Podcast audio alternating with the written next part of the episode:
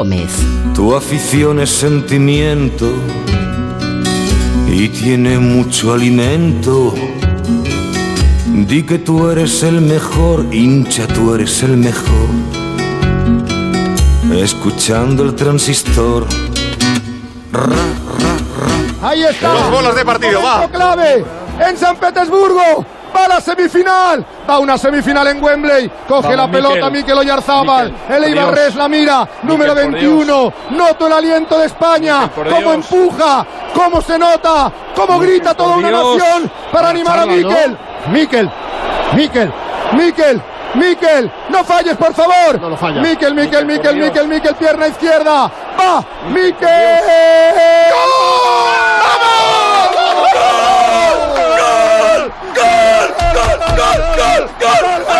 Es que lo escuchas pasadas unas horas ya y todavía se te ponen los pelos de punta. Esto es el fútbol. Así hemos vivido aquí en Onda Cero esta tarde, este momento que pasa ya la historia del fútbol español. Volvemos a pasar en un gran torneo de cuartos de final y siempre que lo hemos hecho, hemos terminado ganando. Buenas noches, esa barrera de cuartos de final, otra vez que hoy rompemos. Bueno, hoy Unai Simón ha sido el Iker Casillas de aquel día de 2008, en aquella tanda de penaltis contra Italia. Y Mikel Oyarzábal ha sido el Ses Fábregas de aquel día que marcaba el penalti decisivo. Pero vamos, que el martes tenemos otra vez la reedición del España-Italia, esta vez en semifinales. Algunos decía esta tarde que, mira, ya tiene Luis Enrique la oportunidad de vengarse por el codazo de Tasotti en el Mundial del 94. Bueno, frotémonos los ojos porque esto es verdad que nos lo dicen hace solo unas semanas y no nos lo creemos. Hoy es una noche feliz, una noche de alegría. Todavía no se ha hecho nada.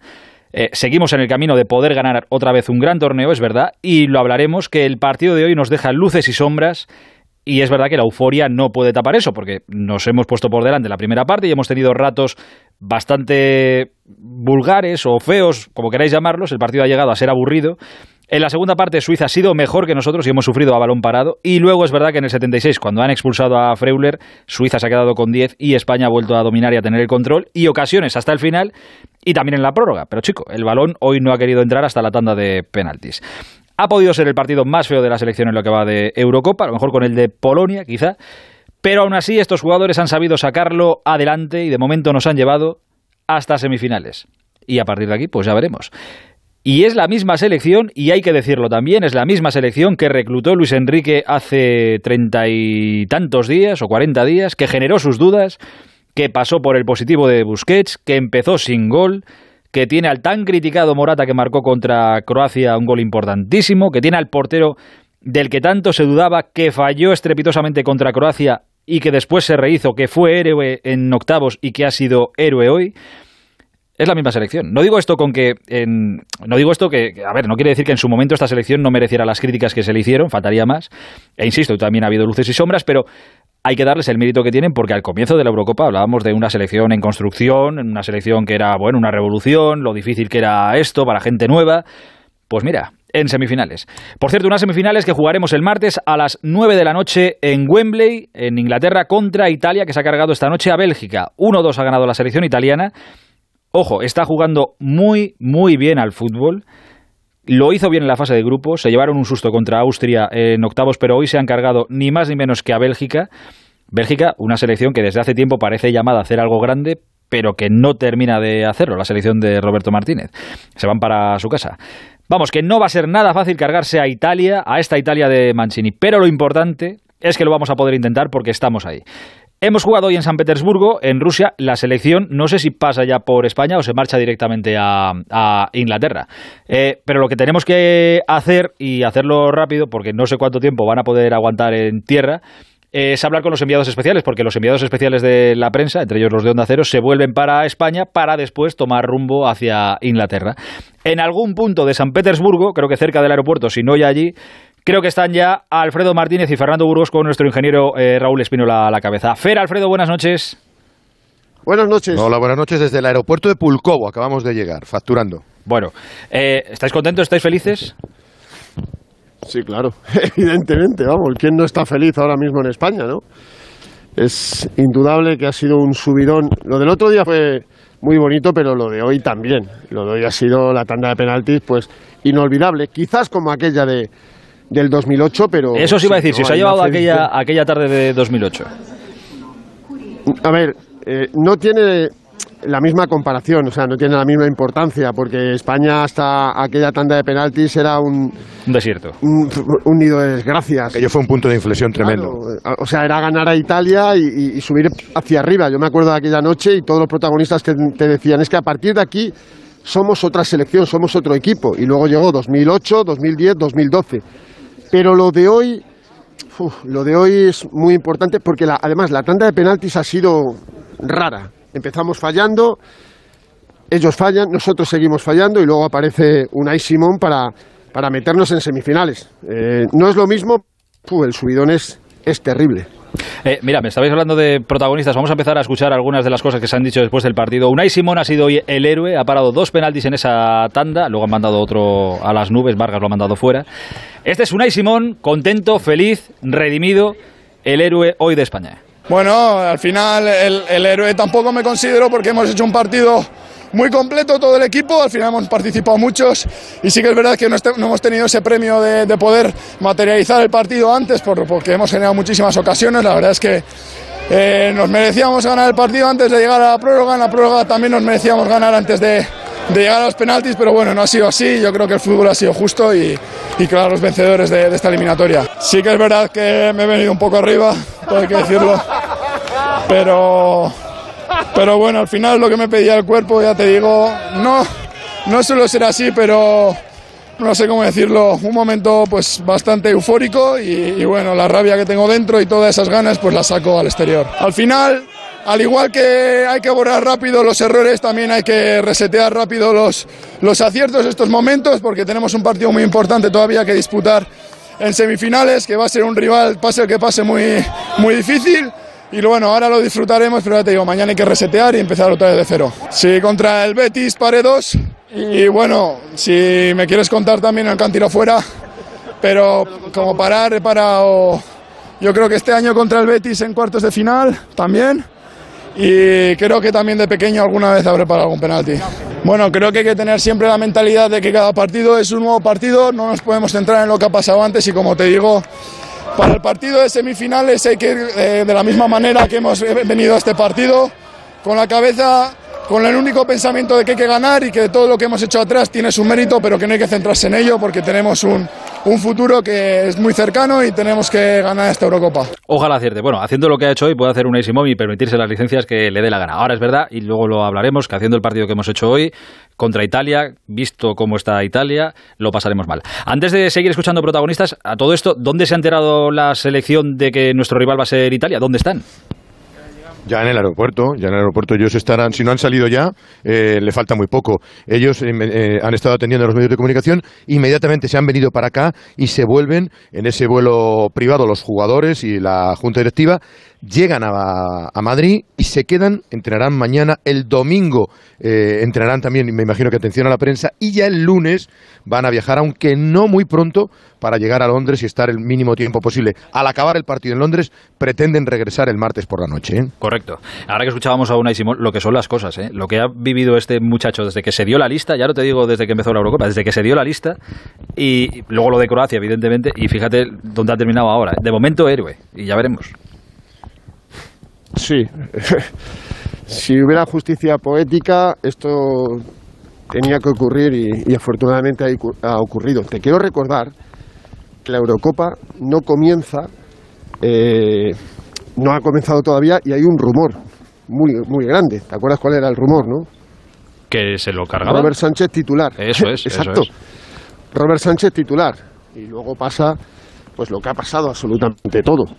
Eh, el error del otro día pudo tener eh, pues consecuencias funestas y afortunadamente se quedó en nada.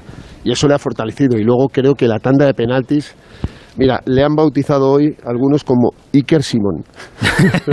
no me extraña. A que, a que, a que te ha recordado a Iker en, en la Sí, tanda sí, de penaltis sí. del Prate. Pero tal cual, es que yo sí, además- que, yo sí que además, me he ido a esa quiero- tanda de te quiero 2008.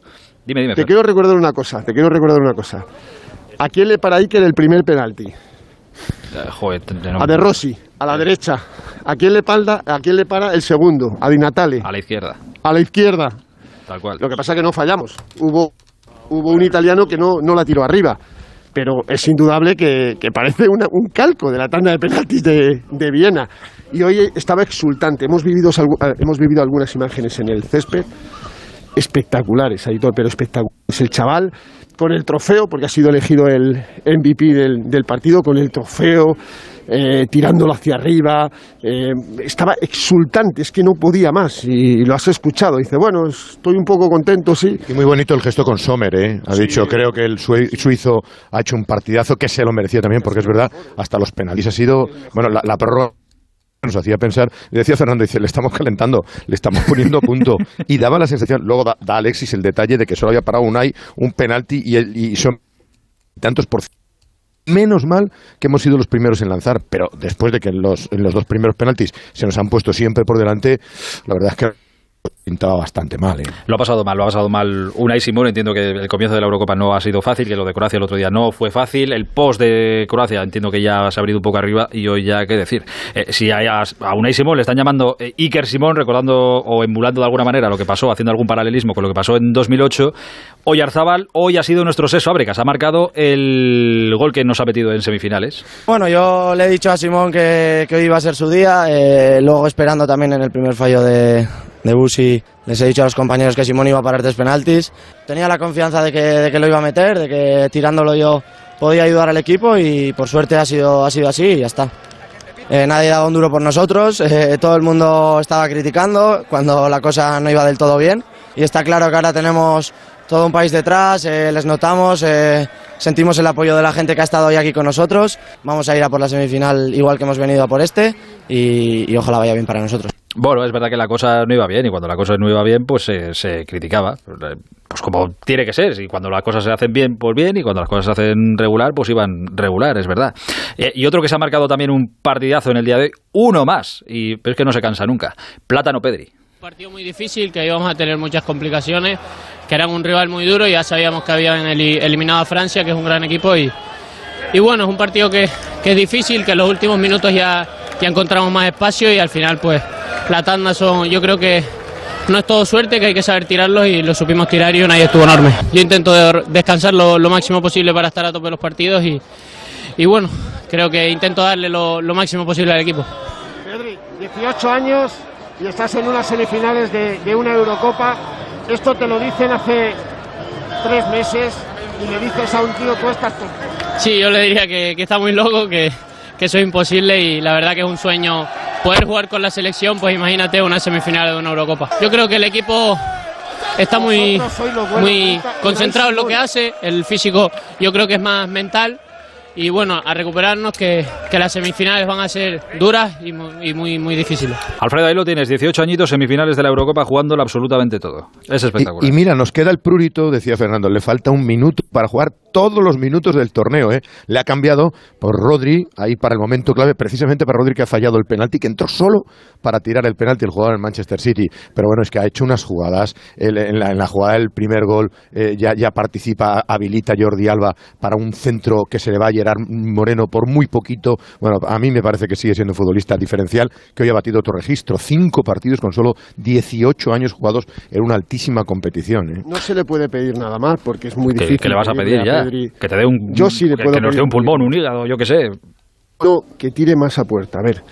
Eh, pero es que eso, aunque no tire, es que está en todas las partes del campo, en el minuto 15, en el 65, en el 70, en el 89, en el 104, hoy le ha cambiado, como decía Alfredo, 119 por Rodri. O sea, se ha quedado un minuto de completar todos los minutos de capo de sus cinco primeros partidos en una fase final de, una Eurocopa. Con dos prórrogas. Con dos prórrogas, bueno, el chaval es, es un escandalazo. Y luego, pues estaba su familia, estaba su hermano, estaban sus padres.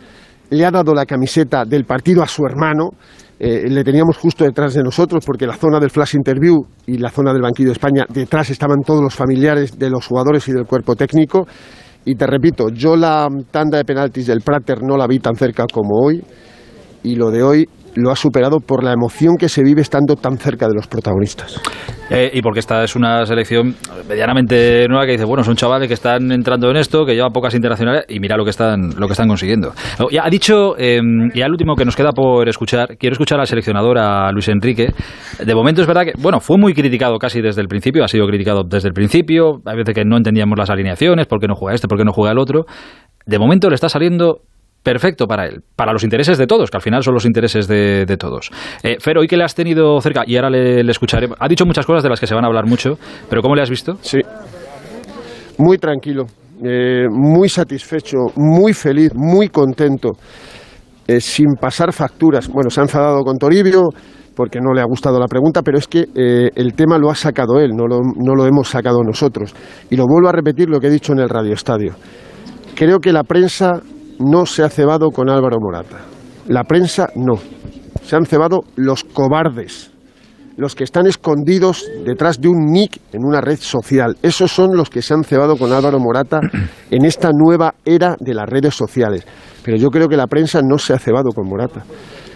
No, no se ha discutido Álvaro Morata. Todos los partidos ha sido titular y nadie ha discutido. Oye, ¿por qué le pone a Luis Enrique todos los partidos? Por lo menos Bueno, lo que sí, que, yo sí que se le ha discutido un poco. ¿eh? O sea, depende de para quién cebarse, escucharas. para- no, no, para, no, no, para cebarse no. Habrá críticas más Aquí se ha discutido Álvaro Morata. Aquí, aquí se ha discutido Álvaro Morata. Pues no, se le habrá discutido, no pero si se le discute con respeto y educación, pues no pasa absolutamente nada. Pero para cebarse, Aitor, No, para cebarse- la cebarse pregunta que él, claro, para la respuesta que él ha dado y que luego Toribio ha cogido eh, la linde y le ha preguntado y no, porque no le ha gustado, pero bueno, hay gente que se ha podido cebar porque todo el mundo es libre y con educación efectivamente, pero la palabra cebarse o, molerle a palos, hostias, yo creo que hay un, no sé, hay una frontera que yo creo que no se puede traspasar ni por una parte ni por la otra. Pero bueno, son opiniones. Yo le he visto bastante bien, le he visto muy contento, le he visto muy feliz y, y como siempre hay veces que saca pues su vena sarcástica, su vena irónica y, y hay veces que... que Por, por cierto, que antes de los penaltis le ha pegado un abrazo a Unai Simón, ¿verdad? Casi lo parten Para dos. darle confianza. Sí, sí, sí, sí. Está suyo a muerte, es normal. No, no, y, y el- y- y los jugadores están, están con él, evidentemente, y el abrazo, que lo hemos contado también en el Radio Estadio. El abrazo y el balanceo que le ha pegado Rubiales a Luis Enrique. Es que le ha levantado en volandas a Hitor. Pero bueno, el seleccionador, repito, pues está como, como debe estar. Yo creo que, aunque él no lo quiera decir, porque no, no ha querido sacar pecho y no lo tiene por qué hacer, para mí, estar en semifinales, esta selección es un exitazo para mí. Vamos a escuchar lo que ha dicho el bueno de Luis Enrique. quizás algunos momentos de pausa, pero, pero el rival estaba dentro del partido en todo momento.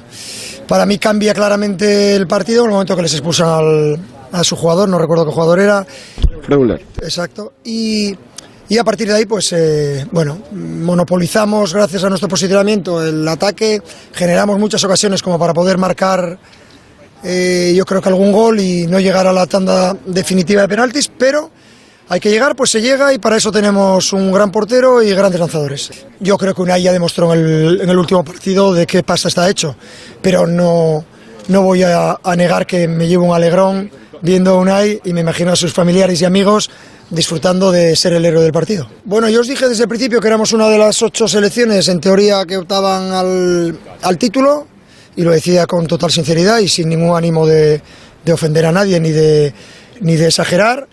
Ahora ya somos una de las cuatro, por méritos y por lo que he visto, con lo cual se trata de disfrutarlo. Ahora nos volvemos a casa, a Madrid, a, recuperarnos y a prepararnos para ir a Londres, a ver contra quién jugamos. Lo que sí creo que es un refuerzo para ellos es ir superando situaciones eh, forzadas o forzosas como estas que hemos vivido. Esta concentración ha sido una concentración, ya llevamos treinta y pico días, eh, 33, y, y nos ha pasado de todo, pero de todo de verdad. Con lo cual, si algo, yo recuerdo una charla que, eh, o una, una charla distendida con todos los jugadores hablando un poco de de qué significaba estar concentrado tantos días y qué había que superar y, y pensar en superar dificultades, no pensar en que las cosas van a salir bien, pues el guion de la película es ese.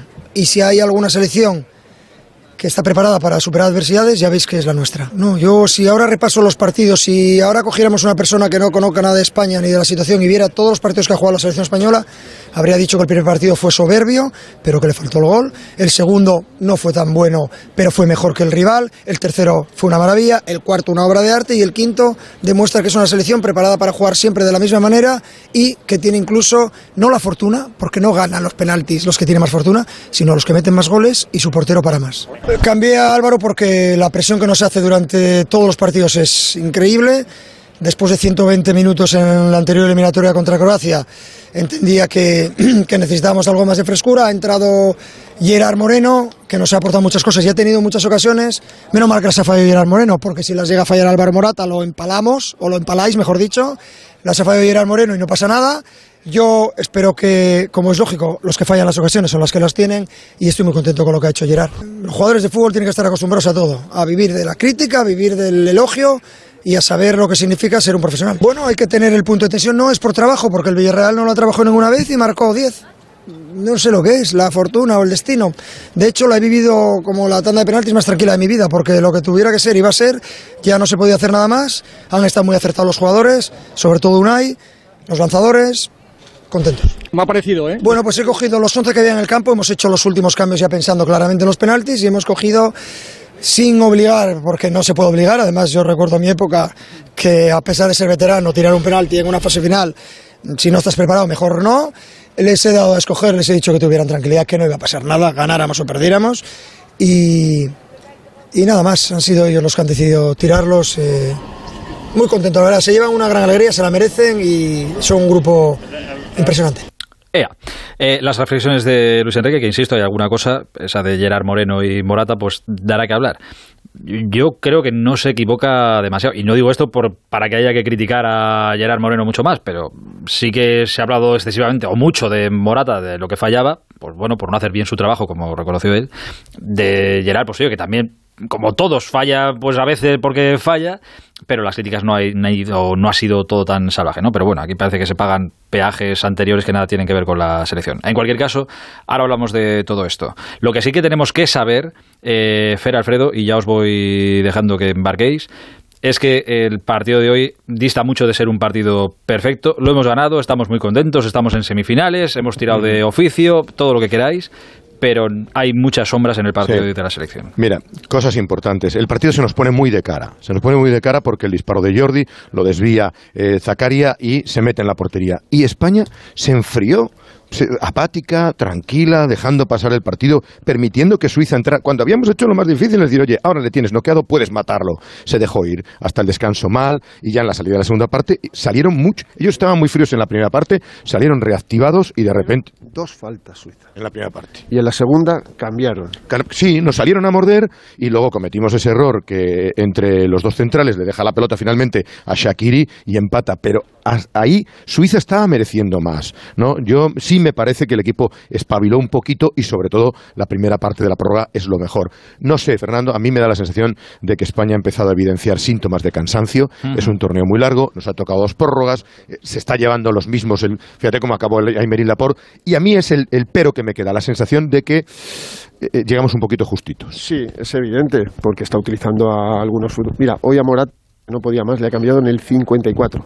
No podía más y otros futbolistas tampoco podían más y han aguantado hasta lo indecible. Es así. A mí me deja muchas dudas. Estamos todos muy contentos, pero creo que se tenía que haber ganado antes de los penaltis. Hemos jugado, hemos jugado 40, 50 minutos con un jugador más. Para mí es la clave de llegar a los penaltis es la expulsión de Freuler, al que también expulsaron con el Real Madrid en Bérgamo, en ese partido de ida de los octavos de final frente al Atalanta y creo que hay que subir el nivel, señores, para ganarle a Italia el próximo martes. Hay que subirle mucho. Y me quedo con otra reflexión, Aitor. Dime. El sonido de Coque diciendo, cuando le he preguntado por Unai Simón, es que tiene unos huevos. ese sonido, ese sonido es maravilloso. O sea, cuando porque le ha salido del alma. Lo teníamos, cuando eh, es que el gesto le teníamos a, y ha hecho el, gesto con las dos manos, como cogiendo un balón. Es que tiene los huevos así de.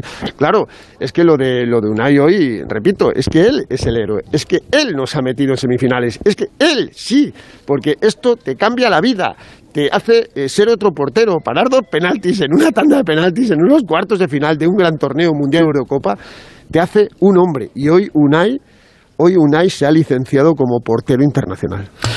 Chavales, espero que me traigáis algo, algo bonito de, San Petersburgo. Eh, una matrosca, un, un poco de caviar. Mira, si tuviera, cierto, si tuviera 10 años menos te pediría una botella de vodka, pero como ya no... ah, pensé que me ibas a pedir una rusa. ¿eh? bueno, también, igual hace 15 años todavía. Con 10 años menos. ya no me hace falta. Por cierto, Por cierto, Aitor, que muy buena noticia, ningún sancionado en España, ya pasan todos limpios, por tanto, fíjate, eh, si conseguimos llegar a la final, las tarjetas no pesarán más, con lo cual todo lo que sea disputar el partido sin ningún problema permitirá que España esté en la siguiente, en la siguiente final con todos los jugadores. Y estamos a solo cuatro días de ese partido, Aitor. Eh, a la gente no le interesa, pero me apetece decirlo. No os imagináis el desgaste de todos en esta Eurocopa. No se lo imagina la gente, de verdad. El otro día en Copenhague, hoy en San Petersburgo, tres PCRs en tres días, más y más papeles, ahora ir a Londres y que no te dejen salir del hotel. Ah, por cierto, a día de hoy el gobierno británico, el gobierno inglés, no le da a la selección española más de mil entradas para aficionados. No pueden ir más al majestuoso estadio de Wembley. Y posiblemente muchos de ellos tengan que estar viviendo en Inglaterra porque los requisitos son tremendos. Hay que pasar PCR segundo, octavo día, eh, no tienes movilidad. Bueno, muy complicado que España en un partido tan histórico y tan importante vaya a estar. Fíjate que hoy hablábamos que eh, Inglaterra solo ha podido llevar 300 seguidores a Roma. Solo, solo 300 y, y, bueno, que llevamos 33 días desde que se inició la concentración, que nos quedan cuatro más y como nos queden cinco más, la selección se corona y luego ya que sea lo que, lo que Dios quiera, pero hasta aquí, para mí, Exitazo, exitazo. Que llega a Italia y nos vacuna, pues mira, pues le felicitamos. O a lo mejor les vacunamos nosotros. Eh, ahora lo de vacunar además está de moda, o sea que nos tienen que vacunar, pues mira, Por eso, mejor, por eso, mejor estoy- que época que estoy- esta. No Estoy hay. esperando el titular, es que lo llevo esperando desde hace no cuánto tiempo. pues. Nos vacuna Croacia, nos vacuna Suiza. Y momento Amigos, no- no- tenía muchas ganas de deciros esto. Feliz viaje de vuelta a España para señor. que luego tengáis un feliz viaje de ida a Londres y que os quedéis allí hasta el domingo siguiente. Un abrazo muy grande, cuidados, eh, cuidaos mucho, buen viaje. Otro para vosotros, por algo es la séptima vez que España se mete en una semifinal, casi nada. Hasta luego, buenas noches. Adiós, adiós, buen viaje, chao. El transistor. Aitor Gómez. Adelgar, adelgar. Ahora es el momento de recuperar tu figura para este verano, porque todos nuestros tratamientos tienen hasta un 43% de descuento. Método Adelgar, adelgazamiento, estética. Ahora es el momento. Reserva tu cita informativa gratuita y sin compromiso en el 91 577 44 77 y en adelgar.es. Adelgar, adelgar. Control Dental Europeo, especialistas en implantología de carga inmediata, trae a España los implantes corticales para pacientes con reabsorciones extremas de hueso sin necesidad de injertos óseos y prótesis definitiva en menos de un mes. El tratamiento más pionero en implantología a un precio competitivo, compruébelo. Confíe en Control Dental Europeo y vuelva a sonreír. Consulte su caso sin compromiso en el 91 575 3404 y controldentaleuropeo.com. ¿Sabes por qué a los cerdos les gusta revolcarse en el barro? Al carecer de glándulas sudoríparas, la tierra mojada les ayuda a regular su temperatura. El lodo enfría su cuerpo en los días más calurosos y filtra los rayos solares protegiendo su piel. Más curiosidades, noticias y consejos en Onda Agraria, el programa para los que trabajan en el campo y para los que les gustaría hacerlo. Sábados y domingos de 6 a 7 de la mañana, con Pablo Rodríguez Pinilla y Soledad de Juan. Por fin no es lunes. La actualidad en positivo. Entrevistas, curiosidades, entretenimiento y buen humor. Prueba las mañanas del fin de semana de Jaime Cantizano. Seguro que repites. Empecé a escuchar a Jaime, el resto de los colaboradores, las diferentes secciones, que quedé encantado desde el minuto casi uno. Cantizano en seguridad de que va a ser un buen programa. Enseguida me enganché. Por fin no es lunes. Sábados y domingos desde las 8 de la mañana y siempre que quieras en la web y en la app de Onda Cero. Con Jaime Cantizano. Te mereces esta radio. Onda Cero. Tu radio.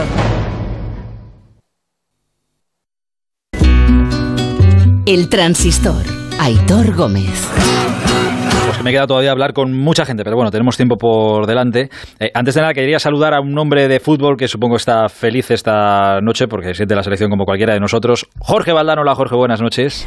¿Qué tal? Buenas noches. Eh, antes de hablar contigo, de, de quitarte solo unos minutos, eh, hay una noticia que creo que merece la pena que nos cuenten y que conozcamos, porque hay un jugador en la selección italiana que lo viene que, haciendo de maravilla desde el principio, que viene siendo casi casi la sensación, ha sido el mejor, de hecho, en algún partido o en un par de ellos creo recordar, que hoy se ha ido lesionado y ya sabemos lo que le pasa al bono de Spinazzola, al jugador de la Roma, y es lesión grave. Mario Gago, buenas noches. ¿Qué tal, Aitor? Sí, el lateral izquierdo de Italia y de la Roma, las primeras exploraciones indican rotura del tendón de Aquiles de la pierna derecha.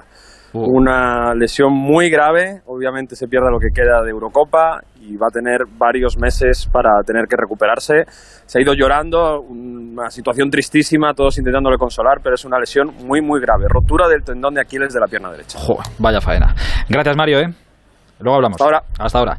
Eh, joder, vaya mala noticia, Jorge. ¿eh? Se estaba Sí, saliendo, estaba haciendo un torneo inesper-. Inesperada para mí, ¿eh? Inesperada. Eh, estaba un poco mosqueado, francamente, porque eh, le vi que, que- que se caía, que pedía el, el cambio, pero lo normal es cuando tienes una lesión muscular es que te agarres isquiotibiales o el- los gemelos o el sitio donde se haya producido la lesión. Pero él eh, se fue al suelo sin tocarse nada. Eh, cuando vi el movimiento un poco descoordinado que, que hizo antes de la lesión, no percibí que pudiera estar dañada la rodilla, pero fíjate, el tendón de Aquiles, tendón de Aquiles. una lesión muy grave, sí, Pues nada. bastante rara y muy grave. meses de recuperación y que vuelva pues como vuelve que vuelva como hasta ahora que de verdad que estaba siendo uno de los mejores Sí, es que el tendón, el tendón de Aquiles eh, o no se te rompe por nada o se te rompe por una, Por una tontería, tontería. ¿no? Exacto. Sí. Y suena- a y suena Florentino además- Pérez se lo rompió un día el tendón de Aquiles por gritar un gol del Madrid en su casa. ¿Ah, sí? Sí, sí. Pues ya, ya lo can- Bueno, es que, te- es que haciendo un gesto tonto se te puede tal. O sea, que no hay que colgarse de una lámpara y caer mal para, para que se te rompa. Joder. Sí, Florentino jugaba bastante peor que decir. seguramente. Eh, bueno, eh, no, sé si empezar preguntándote por la felicidad o por lo que hay debajo de la felicidad que también eh, se ha visto en, en el partido de hoy. Empecemos por la, Bueno, por la nos cuesta lo mismo ser optimista que pesimista. pesimistas, eso así es que así que seamos optimistas. sí. Seamos optimistas. Tiene un mérito Sí. tremendo que esta selección, con todo lo que ha pasado, con todo lo que se ha dicho, que seguramente sea verdad todo lo que se ha dicho, esta selección nueva de renovación, con gente poco experimentada, eh, todo esto, y nos han llevado a semifinales, Jorge. De momento. Yo le doy mucho valor, le doy muchísimo valor porque efectivamente es una selección imperfecta, es una selección muy joven, eh, es una selección que todavía no tiene una figura rutilante, a lo mejor con el paso del tiempo sí lo tiene porque tiene jugadores jóvenes que están evolucionando de una manera increíble. Pero eh, a pesar de todo esto, es una selección que tiene una gran convicción. Eh, que no tiene ninguna duda de cómo tiene que jugar, que se vacía en el, en el partido, porque presiona muy, muy arriba, eh, y entiendo que todo esto que estoy diciendo eh, hay que ponérselo en el haber de, de Luis Enrique, de- de- del Mm. líder de la, de la selección. ¿no? Hoy efectivamente el equipo se le vio cansado. Ahora, no hay ninguna duda de que mereció ganar el partido. O sea, sin eh, dar una exhibición, sin tener eh, eh, el sentido épico que tuvo en los partidos anteriores, eh, mereció ganar claramente.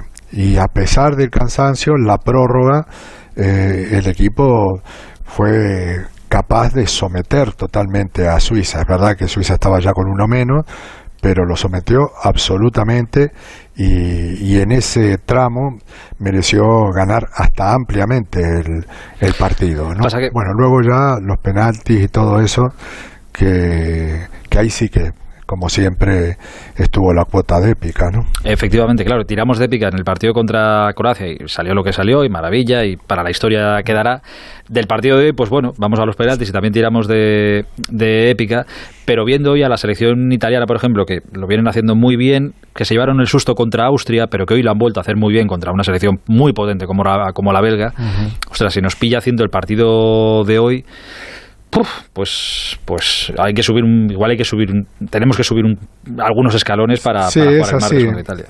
Es así, también te digo que eh, uno cuando juega frente a una selección como la italiana encuentra otros factores motivantes que los que tiene cuando juega ante una selección como Suiza, aunque El codazo de Tassotti, más motivación que esa, no hay. Para bueno, no, no tanto como por el codazo, sino por la historia, ¿no? Por la tradición y por porque sabemos que jugamos frente a una selección eh, clásica y ganadora eh, que que hasta nos cae simpática, ¿no? Porque no no no es la clásica selección italiana, es otra cosa, es un, un equipo muy ambicioso que sigue festejando las acciones defensivas como si se tratara de un gol. A mí eso me hace mucha gracia. Cuando Spinazzola precisamente salvó ese gol ante Lukaku, uno le dio un beso, otro le dio un abrazo, otro es que parecía un cumpleaños eso, ¿no? Eh, y, y bueno, ahí se ve la esencia de Italia, ¿no? La competitividad de Italia. Pero es un equipo que eh, pasa a ganar y sigue atacando. Eso sí que no lo habíamos visto. Eh, yo hasta diría que nunca, ¿no? En una selección italiana. Y es otro rasgo de la selección española. Por lo tanto, yo creo que nos espera un gran partido entre dos selecciones muy ambiciosas. Eh, decía ahora Luis Enrique, que, que lo ha dicho él, ¿eh? yo creo que no le falta razón. Ya los motivos y las razones, ya cada uno tendrá las suyas o no lo sé. Pero cuando decía esto de eh, si falla goles Gerard Moreno, bueno, no pasa nada, que hoy los ha fallado. Si los falla Morata, pues le empaláis y demás. Tú llevas muchos años en esto de- del fútbol. Hay jugadores a los que se critica más, otros a los que se critica menos. Pero yo en esto sí que es verdad que todos fallan goles, todos los delanteros fallan goles, pero es verdad que con Morata hemos pasado unos días que con Gerard, mm, afortunadamente para él, no los ha pasado. Sí, pero les tocó a todos, ¿no? Yo escuché críticas terribles con respecto a Pedri, por ejemplo, en los primeros partidos, eh, donde se le decía que fuera a aprender a su pueblo, pero no a la selección española. O sea que eh, la, la falta de respeto ante los malos resultados son una constante en el, en el fútbol actual. Yo la verdad que como estoy totalmente ajeno a las redes, tampoco he sentido que a Morata se lo tratara especialmente mal, ¿no? Y hoy, por ejemplo, cuando Gerard eh, falló a- aquel gol o, aquellos dos eh, eh, goles o jugadas propicias para, para que pudieran terminar en, en gol, pues en la misma retransmisión que estábamos haciendo, pues eh, se lo criticó a, a, pero es porque los hinchas dicen cosas de hinchas, ¿no? Y, cuando un jugador falla un gol que parece más o menos claro, pues es hasta natural que, que haya un- una, una, una especie de, vómito de, de- de- del hincha, ¿no? Pero no, no creo que eso vaya mucho más allá. Yo lo que estoy viendo con respecto a Morata, incluso los partidos que nos mete goles, que se le valora mucho el trabajo que hace, ¿no? Y además es muy valorable, efectivamente es muy valorable, ¿no? Pero bueno, es, eh, son las leyes, ¿no? De- de- del fútbol actual y, y conviene no tomarse muy en serio nada de lo que ocurre y si no pregúntale a Unai Simón no que, que, Efectivamente. que estuvo que estuvo a punto de, de- de- de convertirse en un ex jugador de fútbol y ahora es un héroe nacional no Eh, la última que te hago, a día de hoy, ahora mismo, eh, para ti sigue el, el hombre de la Eurocopa en España, ¿sigue siendo Pedri? Bueno, yo lo, lo que creo es que a Pedri hay que analizarlo en función de su edad también, no solo en función de su rendimiento. Y, y a mí me resulta deslumbrante el criterio que tiene para, para jugar al fútbol, ¿no? Y cada vez se anima más a, a darle al juego profundidad, agregarle peligro a la jugada, ¿no? Y, y bueno, eh, hay que tener en cuenta que cuando alcanzaron la plenitud eh, Xavi o, o Iniesta, eh, no tenían menos de 24, gra- 24 años. Y aquí estamos hablando de un chico de 18, ¿no? A mí sí me, me, me parece que es una gran aparición, una extraordinaria aparición del fútbol europeo, ¿no?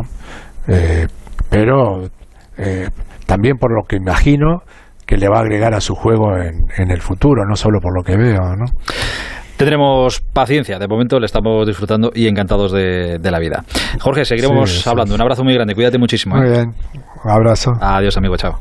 Si tienes dolores de cabeza, te cuesta enfocar de cerca, necesitas extender los brazos para no ver borroso y aún no ves claro lo de usar gafas progresivas, igual es porque no las llevas puestas. Dos gafas progresivas Mo con las que verás de lujo a cualquier distancia por solo 229 euros. Solo en multiópticas.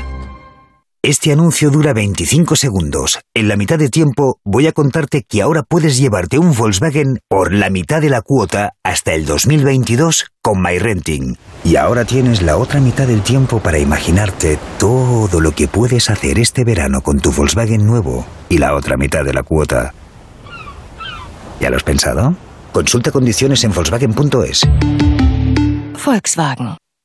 La Rosa de los Vientos. Historia y misterio en las madrugadas de los fines de semana. Un objeto no identificado de procedencia desconocida. Cientos de testigos. Sin embargo, se echó por encima un manto de secreto. Hay un caso que es el que se conoce como las brujas de Sanosit. Encontramos una historia fascinante en Tel Aviv, un barrio que tenía origen en los templarios. La Rosa de los Vientos, con Bruno Cardeñosa. Ahora, sábados y domingos a la una de la madrugada y cuando quieras en la app y en la web de Onda Cero. Te mereces esta radio.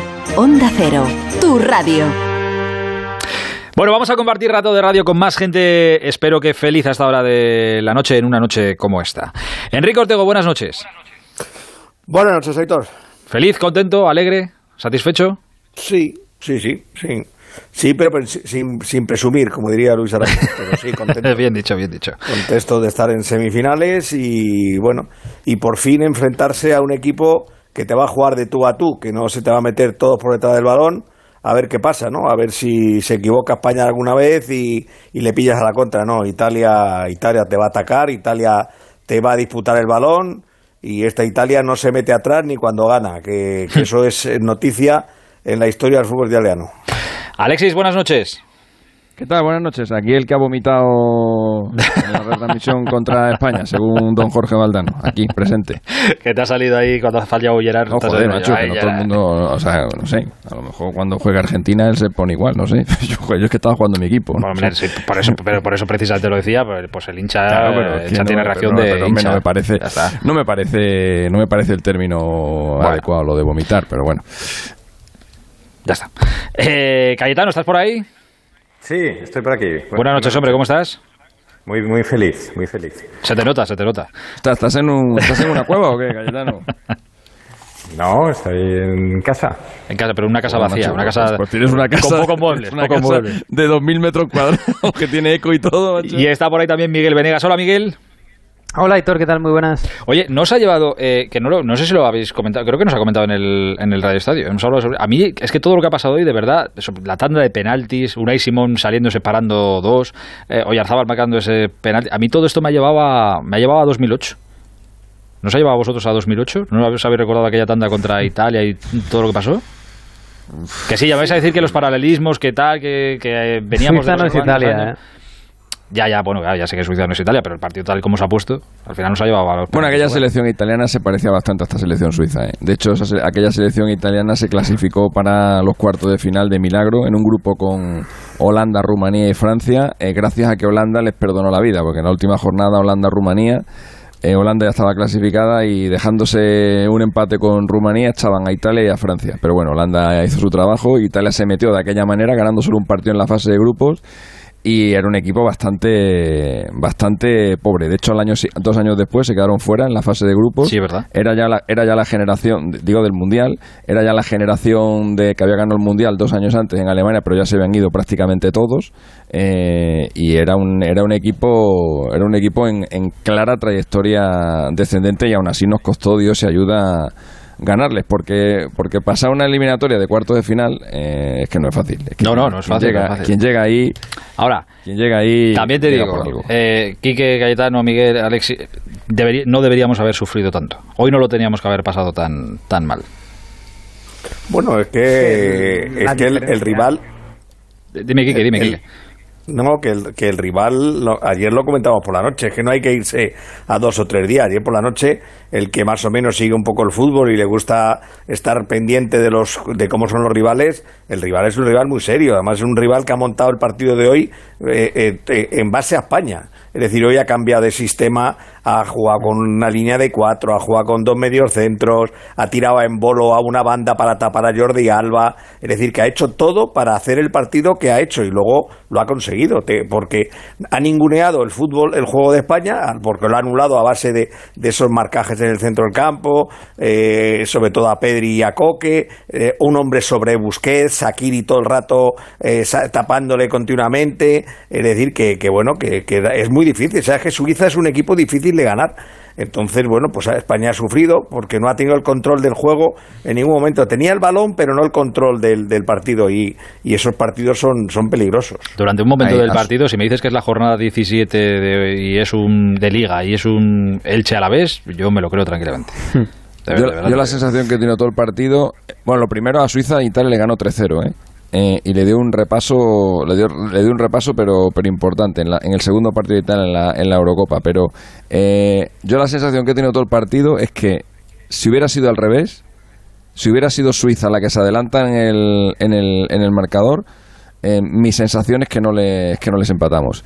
Sin embargo, no sé si a lo mejor es porque porque porque uno como es su equipo está cagado y tal, lo, lo ve, ve siempre que te va a pasar lo peor, pero yo la sensación que tenía con Suiza es que no se iba a empatar y de hecho lo he dicho varias veces en la en la retransmisión, porque lo que no es normal y ha pasado, lo que no es normal es que un, es que un equipo como Suiza te o sea, te acochina en tablas Eh, y lo han hecho.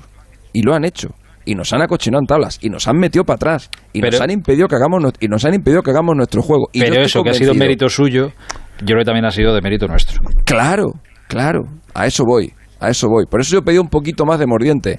Que, tanto Manu como Jorge decían, no, pero es que el partido no, no se te puede descontrolar ahora porque si se te, si se te descontrola es cuando tiene, cuando tiene ventaja Suiza. Y a mí me parecía, hombre, evidentemente no, lo vas a convertir en una, una guerra de balas, sobre todo cuando vas ganando 1-0, pero me parece que España le tenía que meter de vez en cuando miedo a Suiza. Y lo ha hecho dos veces solo con Dani Olmo, que ha tenido un par de internadas por la banda izquierda y poco más. Suiza ha acabado metiendo a España atrás y nos ha acabado generando ocasiones de gol y nos ha acabado remontando el partido. Y yo estoy convencido de que al revés no somos capaces de hacerlo.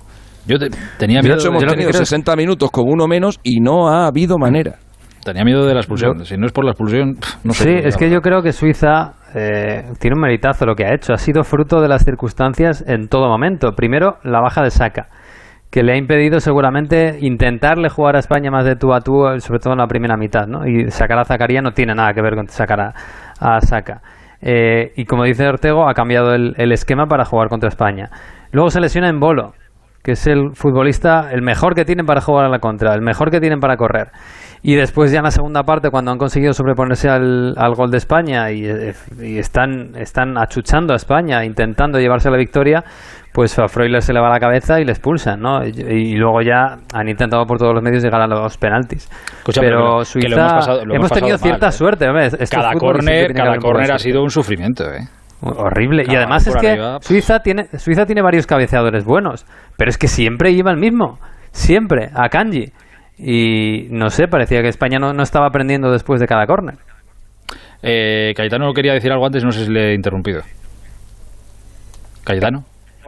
Respecto a la España del 2008, eh, la diferencia principal es que este equipo no está lleno de estrellas. Es que, claro, recordemos que aquella España era Casillas el portero que detuvo los penaltis. Ahora era Unai Simón que hace unos días estaba cuestionadísimo por todo el país y jugadores que, eh, por ser muy jóvenes o por lo que sea, o por venir de equipos más modestos, tampoco han sido estrellas. Pero yo creo que el éxito de Luis Enrique ha sido unirlos a todos. Es un equipo que ha resultado una piña han jugado todos los jugadores de campo menos Diego Llorente, han participado de una u otra manera y al final eh, estoy de acuerdo es que es un gran éxito porque además sin haber hecho un eh, fútbol espectacular, pero eh, los rivales como hoy eh, Suiza no, no quieren jugarle de tú a tú, eh, salvo Croacia en algunos momentos anárquicos, pero yo también pienso que el partido contra Italia será un espectáculo porque van a salir los dos a ganar.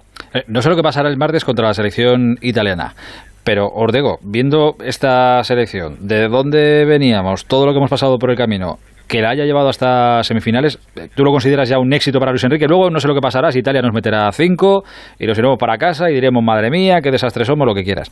Pero estar ya en semifinales es un éxito, ¿no? Yo creo que es un éxito porque yo creo que es una selección de cuartos de final. O sea, que, que llegar a cuartos de final era, era más o menos lo que debía hacer. Entonces, si a cuartos de final está bien, le das el aprobado alto. Si te metes en, una vez que te metes en semifinales, le tienes que dar un notable. En cuanto, aunque luego pues tenga lagunas defensivas, no tenga eh, continuidad en el juego, hay un día que juega bien, otro día que juega regular. Es un poco tómbola el equipo, ¿no? Entonces, pero no sé por qué me da a mí que yo ahora mismo Italia me gusta más pero, pero el, el, hecho de ser dos selecciones, de, de, ser una selección de Italia que va, que va a querer jugar, que va a querer tener el balón, eh, eso a España le da otro, eh, le, pone otra perspectiva, otro horizonte. Es que eh, no es jugar siempre contra un frontón, es jugar contra alguien como tú, que va a jugar como tú. Además tiene hasta tu mismo sistema de juego, es prácticamente una fotocopia. Entonces, bueno, pues a mí es, eso me, me hace pensar que España tiene posibilidades en la semifinal, aunque yo creo que hasta ahora Italia ha demostrado bastante más que España. ¿Ves? Por eso lo que decía Luis Enrique ayer, que no había visto hasta ahora una selección mejor que la, que la nuestra, que es lo que tiene que decir por otra parte. Igual ya Italia es esa selección que está mejor que, que España. Igual. Yo no, yo no, yo lo, bueno, ya lo dije ayer, no me voy a repetir otra vez, pero yo no puedo considerar un éxito a, eh, lo que ha hecho España porque España le ha ganado a Croacia y le ha ganado a, a, a Eslovaquia. Es lo que ha hecho en esta Eurocopa. Los demás partidos los ha empatado todos. Suiza, Polonia y. Pero porque, y Suecia, pero porque lo ves así. Primer día. Si dices España no, pero a es que finales, joder. Ya, pero es que no lo puedes ver así. Es que son los rivales que te han tocado. O sea, es que es lo que te ha tocado. Entonces, lo que te ha tocado es eso y encima has ganado dos de cinco partidos. Pues entonces, no como te ha tocado, como te ha tocado así, al final si claro. estás en semifinales es poco será un éxito, porque es lo que te ha tocado, no lo has elegido tú. Claro, pero es que los torneos son eso. una Eurocopa, sí, ¿eh? Claro, es claro, que, es que esto, tú vas esto pasando es un torneo. rondas. claro. claro. Y además, Suiza no, sí, eliminado, no me, si eliminado no me, a Francia. Me, pero si no me tenéis que explicar cómo funciona la Eurocopa, ya lo sé. Pero que, no, pero, que pero, mi, pero, vamos que a ver. Es, que mi argumento es ese. Ahora, si le ganas a Italia, eso ya sí es un éxito. Eso sí es un éxito, porque ya es una selección de nivel, es una selección que está jugando muy bien y eso para mí es un éxito. De, de hecho, para mí, para mí, la Eurocopa de Suiza es bastante más exitosa que la de España hasta ahora, porque Suiza ha eliminado al campeón del mundo y a España la ha llevado a la tanda de penalti jugando con uno menos durante una hora. Entonces, para mí, la Eurocopa de Suiza hasta hoy es mejor que la de España. Entonces ya tiene mérito no. ganar a Suiza, ¿no? Claro. Hombre, claro. eh, aunque sean los penaltis. Tendría mérito Mira. si lo hubiéramos ganado, pero es que no lo hemos ganado, te lo recuerdo. Bueno, vale, pero el, el, el, hemos empatado a uno. tampoco Suiza la ha ganado a España. No, no, claro, pero es que Suiza no es España. Por eso bueno, Suiza tiene un. Tampoco eso Suiza, ganó a. Francia, entonces, claro. No, no, claro, pero, joder, pero la ha eliminado. Eh, y nosotros igual que Suiza. A ella. Claro. Y la ha remontado un 3-1. Y la ha remontado pero, 3-1. Pero, pero, es igual que España la ha hecho a, a Suiza. Es pero, decir, claro, es que, pero no puedes si comparar mucho valor a Suiza, Suiza, pero si yo acepto pero, que dé valor a Suiza porque yo se lo doy, pero si le, le da valor, valor, a Suiza, Suiza porque ya le tienes que dar valor a, es, pero entonces le, ya le tienes le, que dar valor a España. Le doy si valor le a da Suiza valor a Suiza, es un, está revalorizando a España. Le doy valor a Suiza Lógica. porque es un equipo de tercer nivel que ha eliminado al campeón del no, mundo. No, no, no es un equipo de tercer nivel. Bueno, vale. No. Suiza. Yo, yo, yo estoy con Ortego. Yo, yo creo que tiene muchísimo mérito porque además los, los torneos consisten en, en, eso y además la historia está llena. Me acuerdo de la Italia del 82 que pasó la primera fase sin ganar un solo partido y fue campeona Portugal de la Eurocopa pasada. Pero que no, que no, que no, que no, para, para, para, para, para, para. Para, para, para un momento. Pero, para un momento. Déjame, que esto yo creo espera. Alexis, déjame un segundo, déjame un segundo, Cayetano. Déjame, no, que eso que has dicho de Italia, pero eso que has dicho de Italia, es que esa Italia, es que esa Italia espera, le ganó a Argentina, le ganó a Alemania y le ganó a Brasil. Espera un segundo. O sea, el fracaso de Italia, es que no me vale que pongas ese... Es que siempre ponéis el mismo ejemplo, pero Italia hizo el ridículo en la primera fase, pero luego le ganó a Argentina, le ganó a Brasil, le ganó a Polonia y le ganó a Alemania. Entonces, eso, si de España, éxito. Espera un segundo, dime, no, Cayetano. Yo, yo eh, bueno, al final lo que importa es estar entre los cuatro primeros, eh, que es lo que ha conseguido España. Estás entre los cuatro mejores de Europa. Es la única cosa que une a todo el país, que eso también me gustaría resaltarlo. Hoy toda España, alrededor de las ocho y pico, está viendo la tanda de penaltis y sufriendo y diciendo yo ya no puedo hacer más, nada más. Y después me gustaría introducir un, un nuevo matiz sobre lo que está pasando en la Eurocopa. Y es que hace dos años, cuando eh, o tres, cuando Francia ganó el Mundial, eh, la, la, máxima de casi todos los expertos era que se había impuesto el fútbol físico. ¿eh? Los atletas franceses, etcétera, de Shams y tal. Bueno, pues ahora estamos viendo otra cosa completamente distinta. Italia, eh, es verdad que recuerdan algunas cosas a la España del 2008. Son eh, el Insigne, Verratti y compañía, son pequeñitos, juegan muy rápido, un ritmo altísimo, muy técnico, con mucha calidad. España, por más o menos lo mismo, aunque juega a otro ritmo, otro ritmo mucho más lento. Vamos a ver ahora cuando se enfrenten. Eh, tenemos a Dinamarca, tenemos a Inglaterra de Grealish, que fue el que le resolvió el partido clasificatorio. En fin, yo creo que eh, todas estas tendencias que de repente creemos que ya se convierten en definitivas cambian de un torneo a otro y en este, para mí, afortunadamente, estamos viendo otro tipo de fútbol mucho más atractivo. Afortunadamente. Yo estaba pensando lo mismo. ¿eh? Yo estaba pensando lo de, eh, lo de Cayetano. Después de eh, que parecía que Francia, Portugal, eh, fundamentalmente. Nos nos queda Inglaterra por ahí, eh, pero bueno, estaba triunfando el, el fútbol más, más pragmático y más resultadista y menos espectacular. Eh, que al final todos vemos queremos ver partidos más espectaculares, no, no solo ganar nuestro equipo. Eh, Italia para mí ha sido el mejor fútbol de toda la Eurocopa y ese España-Italia me parece que en una semifinal es una gran esperanza para el fútbol de, sele- de selecciones para que sea un fútbol atractivo y bonito otra vez. Y es verdad que nos queda Inglaterra por el otro lado, pero también nos queda Dinamarca que ha hecho muy buen fútbol y, y bueno, esto también forma parte de la Eurocopa, ¿no? Y eh, que se hayan quedado Francia, Portugal tan pronto en el camino.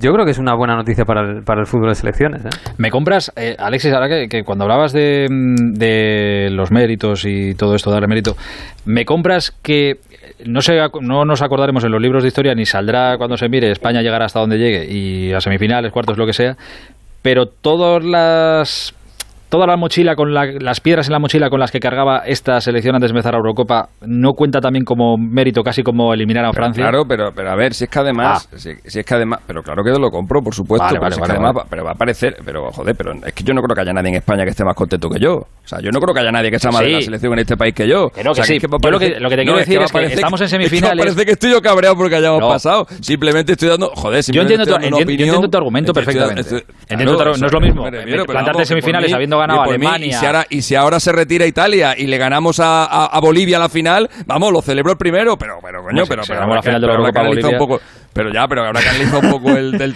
el, el, que sí, tema, que sí, coño, que sí, no que sí. Pero no, no, si, si a donde voy es a eso. Yo entiendo perfectamente tu argumento y sé que suena diferente. ¿eh? Y ojalá ganemos, pues chicos, si tenemos que ganar a las que se ponga adelante. Da igual, si es más fácil, pues parece más fácil, lo que sea. Pero que esta selección, ostras, ha cargado con muchas cosas. eh, Yo, si te pones, yo siempre pongo un poco así, que me suelo poner a veces un poco trascendental, lo que sea. A mí, de verdad, me parece dificilísimo y que tiene un mérito, pero estratosférico, lo que ha hecho en estos últimos cinco días Unai Simón. Pero un mérito, un mérito de verdad estratosférico, o sea, fuera de, de concurso. El, Bueno, y esta gente se ha puesto a jugar al fútbol sin haber entrenado juntos durante dos semanas por el positivo de, de También, sí, sí, sí, Eso también hay que, que eso también hay que contarlo, que se ha hablado, que se ha hablado poco de eso, que cuando saltamos Bueno. a jugar con Suecia, a lo mejor llevaban juntos tres partidos. Eso también hay que tenerlo Bueno, en cuenta, por supuesto. No, y, y tienes que tener en cuenta también que has consagrado, consolidado el panorama internacional a jugadores muy jóvenes como Pedri, como Ferran Torres, como Dani Olmo. Eh, o sea, estamos hablando ya de jugadores que es verdad que en las categorías inferiores lo habían ganado todo, sobre todo eh, Ferran y Dani, pero claro, eh, les presentas en la selección absoluta y, en algunos momentos han sido han sido decisivos. Entonces, eh, el mérito eh, viene de ahí precisamente, de, de ser un equipo eh, que no estaba consagrado en la élite mundial, porque son jugadores buenos, pero son jugadores o muy jóvenes o con poca experiencia. 17 jugadores no habían tenido experiencia de la convocatoria en torneos internacionales y me gustaría ya resaltar también el, el papel clave fundamental de la recuperación de, de Busquets, que ha sido el que yo creo que ha unido todas, todas las piezas del puzzle. O sea, yo... Hasta en eso eh, tenía razón Luis Enrique. Había que esperar sí, a Busquets. Sí, sí, había que esperar. Yo pensaba que no, yo pensaba que había que tomar una decisión eh, drástica, pero al final le ha dado el tiempo la razón, ha llegado bien, ha llegado bien físicamente, porque hoy ha aguantado todo el partido y que para mí ha sido el mejor hoy otra vez de España. Y creo que ha sido el que ha recompuesto a todos, eh, a todo el equipo, él con Aspiricueta, los dos veteranos que le han dado este espíritu competitivo que le faltaba porque era un, un equipo demasiado tierno. Es un mérito también mucho de, de- del entrenador, ¿eh, Quique? Porque es que a Luis Hombre. Enrique se le ha cuestionado todo casi desde el principio. Todo lo que ponía la alineación, de repente aparece Sarabia. Joder, Sarabia, que, que Pero tal, mira, yo siempre lo repito todos los días, pero es que lo voy a repetir hasta el final. Gane, le eliminen ahora, le metan. Lo, lo- lo mejor que ha hecho Luis Enrique es que todos sabemos a qué juega España. Y eso es muy importante. Eh, un día lo harás, un día juegas mejor, otro día juegas peor, un día como hoy no eres capaz de quitarte de encima esos marcajes pegajosos, no eres capaz de tener el... Pero al fin y al cabo siempre quieres tener el balón, siempre quieres jugar en el campo contrario, siempre quieres presionar arriba, en lo bueno y en lo malo. Ante Suecia, ante Eslovaquia y ante Italia lo va a hacer igual. Es decir, a mí para eso es la personalidad de un entrenador. Que con Acuérdate que se le, jóvenes, se le criticaba, jóvenes- criticaba- yo me acuerdo que lo, joder, lo hemos hablado y yo lo he leído y lo he escuchado sí, en otra parte, que se le criticaba, es que no tenemos un 11, es que hasta el portero está cuestionado. Sí, pero no, no hemos tenido un 11, pero hemos tenido un estilo. El estilo lo hemos tenido con él, está claro. Y el 11 poco a poco ahora se va definiendo. A lo mejor algunos hubiéramos preferido tenerlo definido antes, pero bueno, ahora ya más o menos sí tienes el 11. Bueno, lo que le estábamos pidiendo antes, ¿no? Ya, ya tienes una columna vertebral, ya tienes un, un delantero centro, tienes, digo, perdón, un portero, tienes dos centrales, tienes un medio centro y tienes un delantero. Ahora ya tienes ese esqueleto del que hablaba Luis Aragonés toda su vida, ahora mismo ya la selección lo tiene eh, con pequeños matices si juegas con dos centrales zurdos o no juegas con dos centrales zurdos, pero lo tienes. Entonces, bueno, yo ese valor siempre se lo voy a dar a, a Luis Enrique, que les ha, y además les ha convencido que jueguen así. Y les ha dicho, chicos, y que fallamos en defensa, porque falle- tenemos errores, pues los tenemos, pero vamos a seguir intentando eh, jugar así. Hoy no han jugado bien desde mi punto de vista, pero, pero no han renunciado nunca a, su estilo de juego. Oye, eh, ¿cómo interpretáis vosotros, Caetano? Te lo pregunto a ti porque Gerard Moreno lo tienes siempre cerca. Eh, esas palabras de Luis Enrique hoy, eh, cuando le decía, creo, a Fernando Burgos, eh, bueno, si falla Morata lo empaláis, pero bueno, ha fallado Gerard Moreno y, él- y con él nada. Que entiendo que no quiere matar a Gerard Moreno y que nadie mate a Gerard Moreno. Entiendo que es una defensa de Morata, pero es una defensa de Morata un tanto extraña. Ha sacado el tema él, ¿eh? también te digo. No, yo lo que quiero, lo que entiendo en esas palabras es que quiere quitarle presión a los delanteros por si un día están mal y fallan goles claros, como hoy Gerard Moreno, porque es verdad que lo importante es crearlos y que tarde o temprano llegan los goles, como se ha visto en los dos partidos anteriores. Es verdad que ya se ha convertido Morata al pim pam pum de, de los aficionados, porque ha sido criticado durísimamente en redes sociales, etcétera. Eh, la prensa creo que ha sido más, más ecuánime, ¿no? Eh, ha sido más profesional, que es, que es su deber también. Y eh, por otra parte, pues eh, Gerardo pues le ha faltado finura ante el gol en, en este partido y en el torneo en general, ¿no? Aunque ha metido el penalti y eso le puede reforzar, pero yo creo que Gerard ha, llegado un poquito eh, cansado al torneo, no está tan fino como en determinadas eh, eh, periodos de la liga, pero, pero aún así pues ha tenido ocasiones y yo creo que es bueno que Luis Enrique les quite, les quite la presión esa la obsesión por marcar, pues es importantísimo que marquen, pero lo pueden hacer otros compañeros y los dos creo que más o menos están dando un rendimiento alto en la selección en determinados momentos. ¿Te sorprendió a ti, Alexis, eh, cuando has escuchado esas palabras? Bueno, es que ahí te invadía la euforia todavía, pero... No, no, ¿te ha no, yo es que estaba pensando lo mismo. Lo que pasa que no lo he comentado en la narración porque parecía que le estaba tirando basura a Gerard Moreno. Y como tampoco quería hacerlo, por eso no lo he dicho. Pero he pensado exactamente lo mismo que ha dicho Luis Enrique. Que si Es eso que lo que tiene razón, ¿eh? Morata, le ca- claro que tiene razón. Yo creo que tiene Claro razón. Claro que tiene razón. Y no, lo digo por, no lo digo por la prensa. ¿eh? Pero lo que- no. lo que no Pero sé es el claro, es motivo, que ¿eh? él, se ha referido a la prensa, ¿eh? Yo creo que ahí se ha equivocado. ha no, dicho no, lo empaláis, lo ha dejado ahí. Empaláis pero vosotros. no, pero se refiere en general. No, pero yo creo que se Pero bueno, refiere- escucha, tampoco... en general. tampoco También es, es- eh, entiendo no es que, cuesta mucho. No es la prensa eh, quien, le ha dado, quien le ha dado caña Morata, ¿eh? No es la prensa. Eh, Bueno, no, por eso. bueno, son los aficionados. Hay- Y- oye, y que le yo entiendo que al seleccionador le, cu- le Bueno, cuesta pero decir bueno, públicamente eh.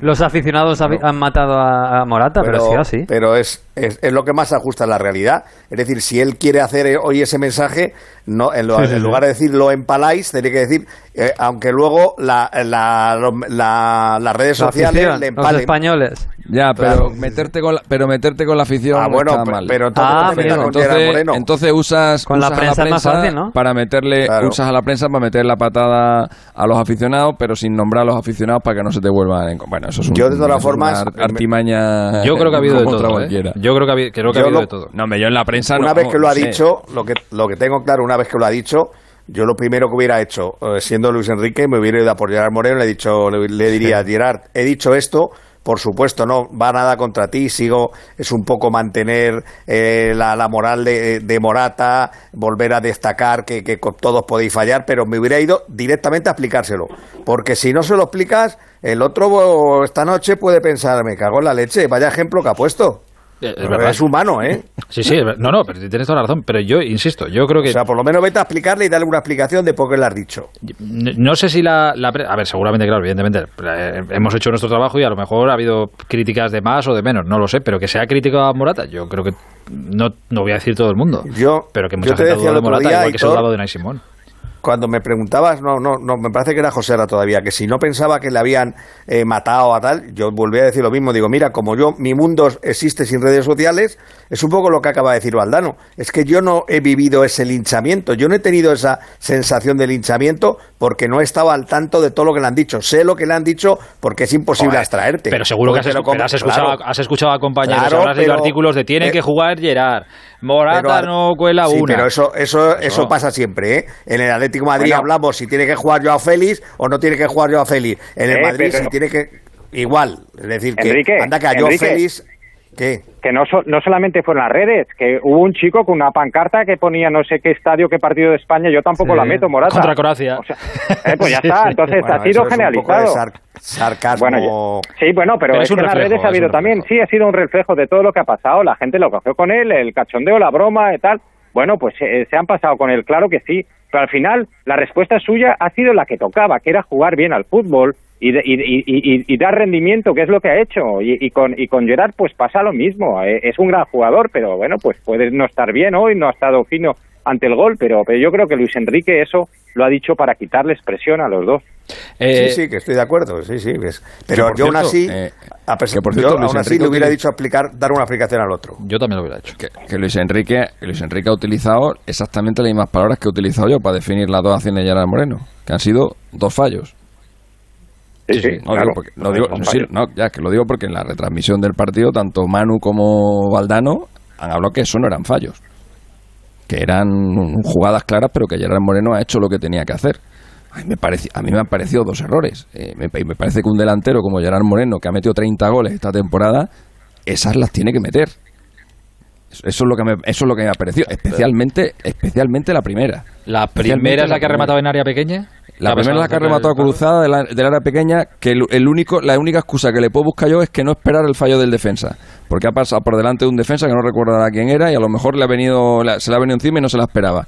Eh, pero pero la, era clarísima, era una ocasión clarísima. Y la ha tirado por el palo corto al portero y se le ha ido pegada a la red. No, no ha dado ni en el palo. Ah. y, la segunda, y la segunda ha sido esa que le ha dado en la, en la cabeza a Sommer, que ha, que ha puesto la puntita eh, para intentar elevar el balón y, le- y se acaba encontrando con, con Sommer. Pero me parecen dos fallos de un delantero. Do- do- do- dos la remates de en la dentro área segunda- pequeña, pues no sé, chico. El portero se la encuentra y está. Bueno, el portero está bien. Oye, dos cosas que parece.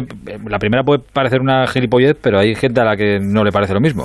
Entiendo que para todos los que estamos aquí, eh, la roja a Freure, el jugador de Suiza, os parece roja a todos, ¿no? A mí no. sí. A mí no. ¿Cayetano? Eh, a mí me parece una sí, amarilla dura, pero yo no, no Pues creo que fuera para Miguel comparte su opinión con Ses Fábregas, por ejemplo. No, bueno, no. Fabregas va un poco más allá. No, Fabre- Fábregas ha dicho que amarilla. Que amarilla como mucho, ha dicho. ah, yo, ¿no? yo he entendido que decía que ni, ni amarilla. Alex, Sí, el primer tuit que ha que puesto era que ni amarilla. Bueno, No, no, Ah. tampoco. bueno.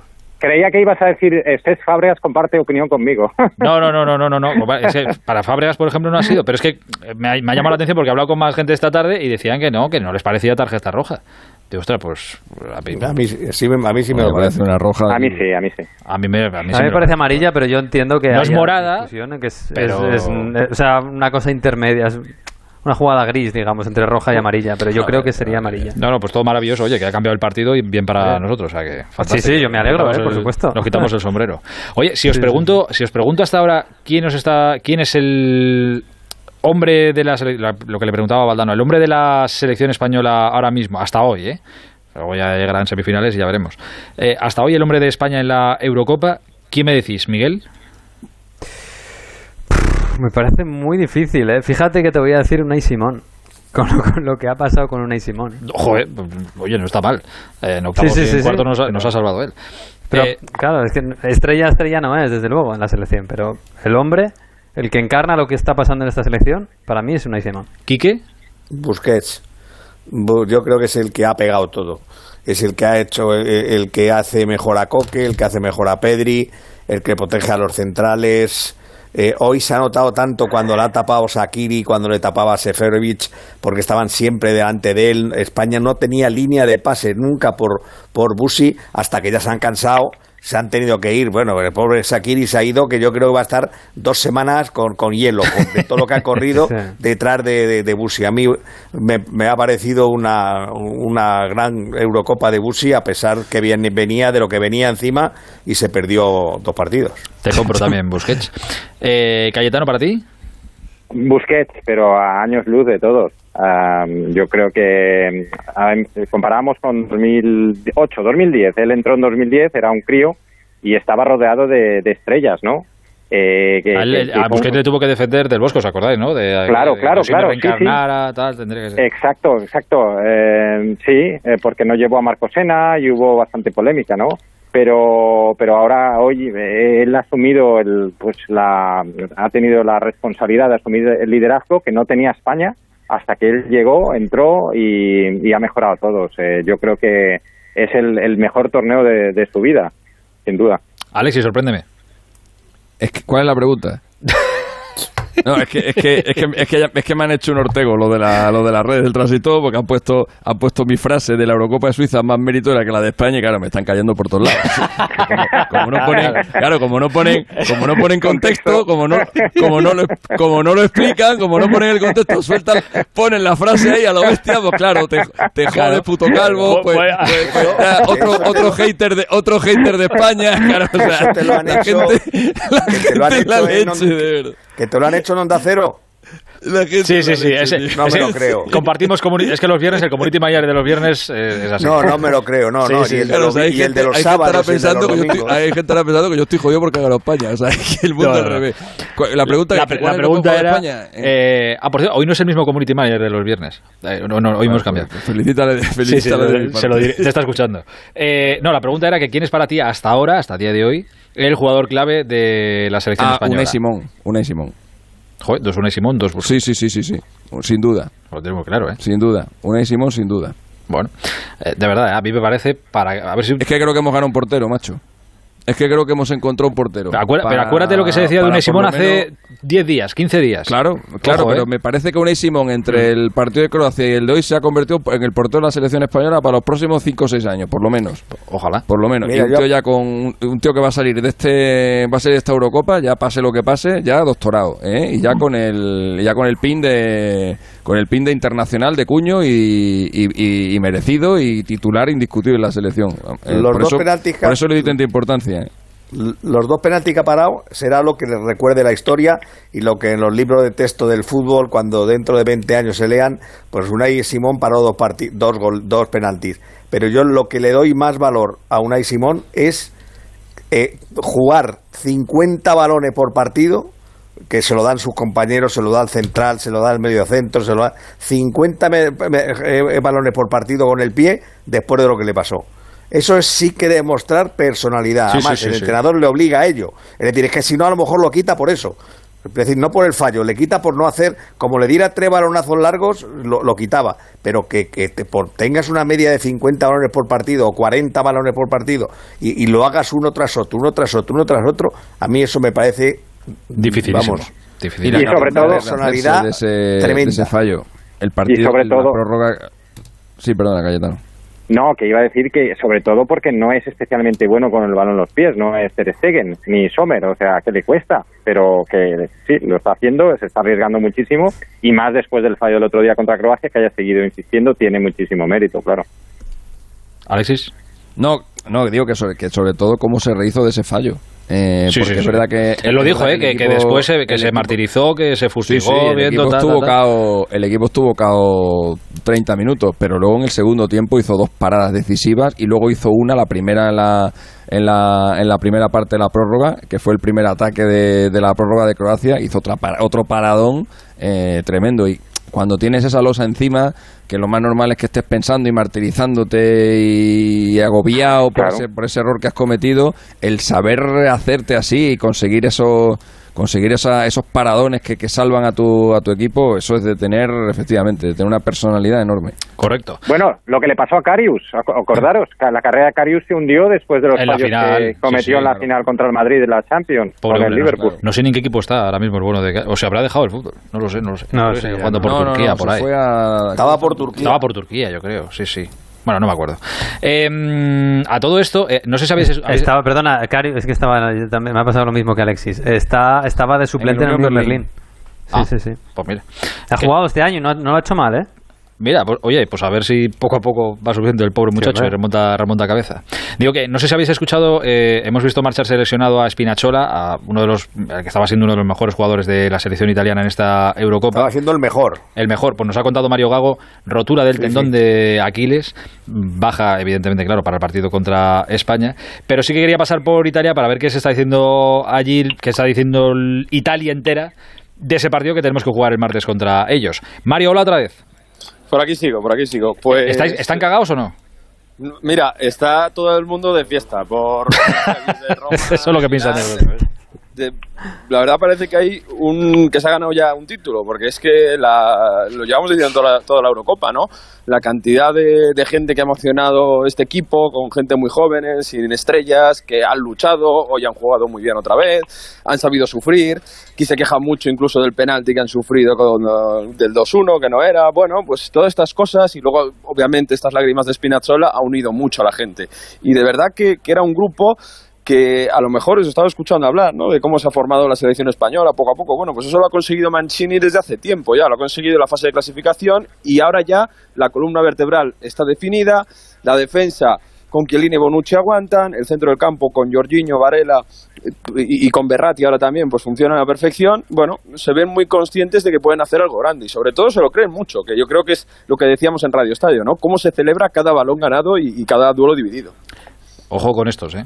Ojo con estos, que es que me da, me da mucho miedo el asunto. Bombero, normal es que Pero no por cómo juegan. Es que, es que hoy, cómo han sacado el balón desde atrás con la presión de Bélgica en dos, tres ocasiones, de verdad a mí me ha parecido espectacular. Bueno, o sea, seamos, seamos claros, esto, pero seamos claros porque según vayamos llegando al martes nos iremos creciendo y se nos irá hinchando el pecho. No, no, no, Pero, no, pero no, seamos no, claros no, desde no, ya. no, no. Italia es claro favorito en ese partido del martes. No, claro tampoco. Como Suiza con no, sí, España claro. como España Claro con no, pero favorito sí. Como y España tiene, y tiene 60, sus, y tiene sus 40. debilidades muy claras. ¿eh? Una, una debilidad, eh, inmóvil, el 9, no está funcionando. Por mucho que haya marcado gol en la fase en la primera fase, no está funcionando. Y, y- y veremos si Velotti le acaba quitando el puesto. Otra, Di Lorenzo, lateral derecho. Es un agujero en todos los partidos. No sé si va a llegar Florenzi, pero de momento Di Lorenzo es un jugador a atacar por esa banda. Añade la luego- desbloquearía ya, Spinazzola. ¿eh? Oye, Ah, añade a Ah, sí, lo de ¿eh? Spinazzola, a ver, pero yo, yo sí que creo que Emerson es un buen lateral, no desde luego como Spinazzola, el nivel que está Spinazzola ha jugado muy espectacular. poco este año, ¿eh? Sí, pero cuando ha jugado, ha jugado bien, ¿eh? A mí, a mí por lo menos me ha gustado Pero en el le puede en el pasar lo que a Eric García, ¿eh? Le puede pasar lo que a Le Eric puede García. pasar, que sí, sí, habrá que le verlo. metas- pero bueno, pero de bueno, momento Di Lorenzo no está funcionando. Y luego Bonucci y Chiellini, que hoy han aguantado bien el, el tirón, eh, Chiellini está tieso. joder, pero han tieso, aguantado tieso, bien ¿eh? contra Lukaku, ¿eh? No han Sí, aguantado sí, bien sí, sí, contra me ha sorprendido que han aguantado bien. Pero bueno, Miguel, incluso Miguel, te- en, te- la te propia escucho. Italia no, ten- no las tenían todas consigo. Vaya ¿eh? birria es Italia ahora mismo, la verdad. No, hombre, no. no, no, no. Ya tiene muchas, muchas lagunas. Dime, Hay Mario. una cosa que sí que han sufrido hoy contra Bélgica y es verdad que cuando estaba Di Lorenzo que ha subido alguna vez y sobre todo Spinazzola, la espalda de los laterales sí que es verdad que no cierran bien porque al no tener tampoco un centrocampista propiamente defensivo que tape huecos, por ahí Bueno, se les ha Jorginho. colado en los primeros, en los Jorginho. primeros minutos. Jorginho, Jorginho. Sí, pero tampoco bascula demasiado. Está más pendiente de sacar el balón y que, que de ir a cerrar cuando sube mucho Di Lorenzo, cuando subirá Emerson. Y por ahí han entrado, por ejemplo, Doku ha sido el más peligroso de Bélgica y, y por eso ahí tienen problemas a cerrar la espalda de los laterales. Mario, Yo la creo que se hace la, se hace la quiniela esta típica de jugador por jugador, probablemente salgamos empate, ¿eh? o, o 5-6, ¿eh? compara a los dos porteros, a los laterales, que- a los dos centrales y tal. Lo que pasa es que Italia eh, da una sensación de solidez Eh, y, de, y de bloque que no tiene España. Ese es el tema. Pero jugador Y por que jugador, yo te y digo que hasta en un momento- probablemente estaríamos nosotros por delante. La, la gran pregunta, Mario. Ahora ya esto se pone serio. Tú vas con España el martes, ¿no? Sí, sí, sí. Sí, sí, me voy a tener que esconder en Italia, pero... Sí, sí. Esto, esto, esto no lo dices aquí, pero cuando te llamen de Onda Cero Roma, les dices que vas con ellos, ¿no? Claro. Ese es el juego. Onda Cero Roma. No, a Claro, ver, claro, claro. esto no se puede. Hay que ir con España. Sí, sí, ya, ya, ya. Cualquiera que te escuche con Se el acentazo que Radio, tienes. Radio ¿eh? Vaticano. Radio Vaticano. Radio Vaticano. Pero ese ya- Y aquí, aquí ya ir con España, italiano, como, si fuera, ya, como hombre. si fuera una obligación. No, no, no, no, no, hombre. Tú ves no, con quien quiera, muchacho. Claro, pero hombre, yo voy con España, yo soy español. Acuérdate lo que te dijo ayer Alexis, la torta te la llevas, pero tú vete con evidentemente, eso, Claro, le iba, claro. eso le iba a ser la siguiente. Tú ve con quien quiera, pero si vas ahí con Italia, olvídate del Radio Estadio. Mario, hablamos pronto. Un abrazo grande, cuídate mucho. Abrazo, chao, chao. Adiós, chao. Al hilo de este partido de, de Italia, ya vamos cerrando, voy terminando, que me tengo que ir a otras historias. Eh, ¿Se puede hablar ya de decepción gorda en esta generación de futbolistas de Bélgica? Para mí todavía no. mundial. Le queda el Claro. mundial como última, como última gran oportunidad. Pero es la última bala ya, ¿eh? el Mundial de Qatar. Sí, sí, sí, porque ya ahí, bueno, ya iba a haber muchos que ya no van a llegar, ¿eh? Pero Para mí sí, esa- para mí para mí es una decepción gorda porque yo creo que tenía equipo, tenía jugadores sobre todo para, para al menos llegar a la, a la final. Pero el problema es que Hazard eh, está teniendo muchísimos problemas con los tobillos y no ha sido el Hazard que esperábamos, ni como él dijo, puede ser que ya no vuelva a ser el que fue y, después de Bruyne ha llegado tocado también y al final los tres centrales pues eh, se ha visto hoy que tampoco estaban para, para grandes cosas, con lo cual eh, yo creo que a Roberto Martínez le van a caer palos porque esta selección eh, pues yo creo que de- tenía entidad para llegar más lejos. Bueno, ¿Quique? Sí, sí, estoy de acuerdo, estoy de acuerdo con. O sea que para ti también es una decepción ya, ¿no? Vale, vale. Y luego la, la verdad que bueno, lo de Hazard, lo de lo de De Bruyne, luego Bitzel, que es un jugador muy importante también, ha entrado, ha sido titular, pero después de estar seis o siete meses sin jugar, ¿no? Que yo creo que no tenía el ritmo de, de- de competición. Eh, no, no he entendido bien por qué Carrasco ha desaparecido del equipo si el día que jugó, hasta que empezó a entrar eh, Eden Hazard, no lo hizo mal. El primer partido de Carrasco estuvo muy activo, estuvo bien y, Lo hizo muy y sin bien. embargo y se, ha se desaparecido entendió muy bien con el otro Hazard, con Torgan Hazard. ¿eh? Se entendió Sí. muy bien. Y hoy ha entrado Charlie y no ha entrado él. Ha entrado Praet y no ha entrado él. A, a mí me parece que No, algo no nos, de, de algo no nos hemos enterado. No lo sé. Bueno, mala suerte. Eh, la Bélgica de Lukaku, Roberto Martínez, Hazard, De Bruyne, etcétera, va a seguir viendo la Eurocopa desde casa. Nosotros jugamos el martes contra Italia. Tendremos tiempo de hablar mucho de lo que va a pasar ese, en ese partido. Eh, Alexis, ha sido un placer eh, pasar este ratito de noche contigo. Un abrazo grande, cuídate. Vía España y un saludo a los de las redes sociales. Con cariño de tu parte. Kike, un abrazo grande, adiós. Buenas noches, hasta mañana. Adiós, Cayetano. Un abrazo, adiós. Adiós, Miguelín, un abrazo, hasta mañana. Hasta luego, chao. Adiós. El transistor. Aitor Gómez. Quiero decirte mi secreto ahora. Tengo un sexto sentido. En ocasiones veo ofertas dos por uno. Sí, dos gafas graduadas de marca con antirreflejante por solo 79 euros. Infórmate en soloptical.com. Soloptical, solo grandes ópticas. ¿Problemas de humedad? Iberdeco Humedades es la solución. Devolvemos la salud a tu vivienda con nuestros tratamientos antihumedad definitivos, de principio a fin, hasta 30 años de garantía.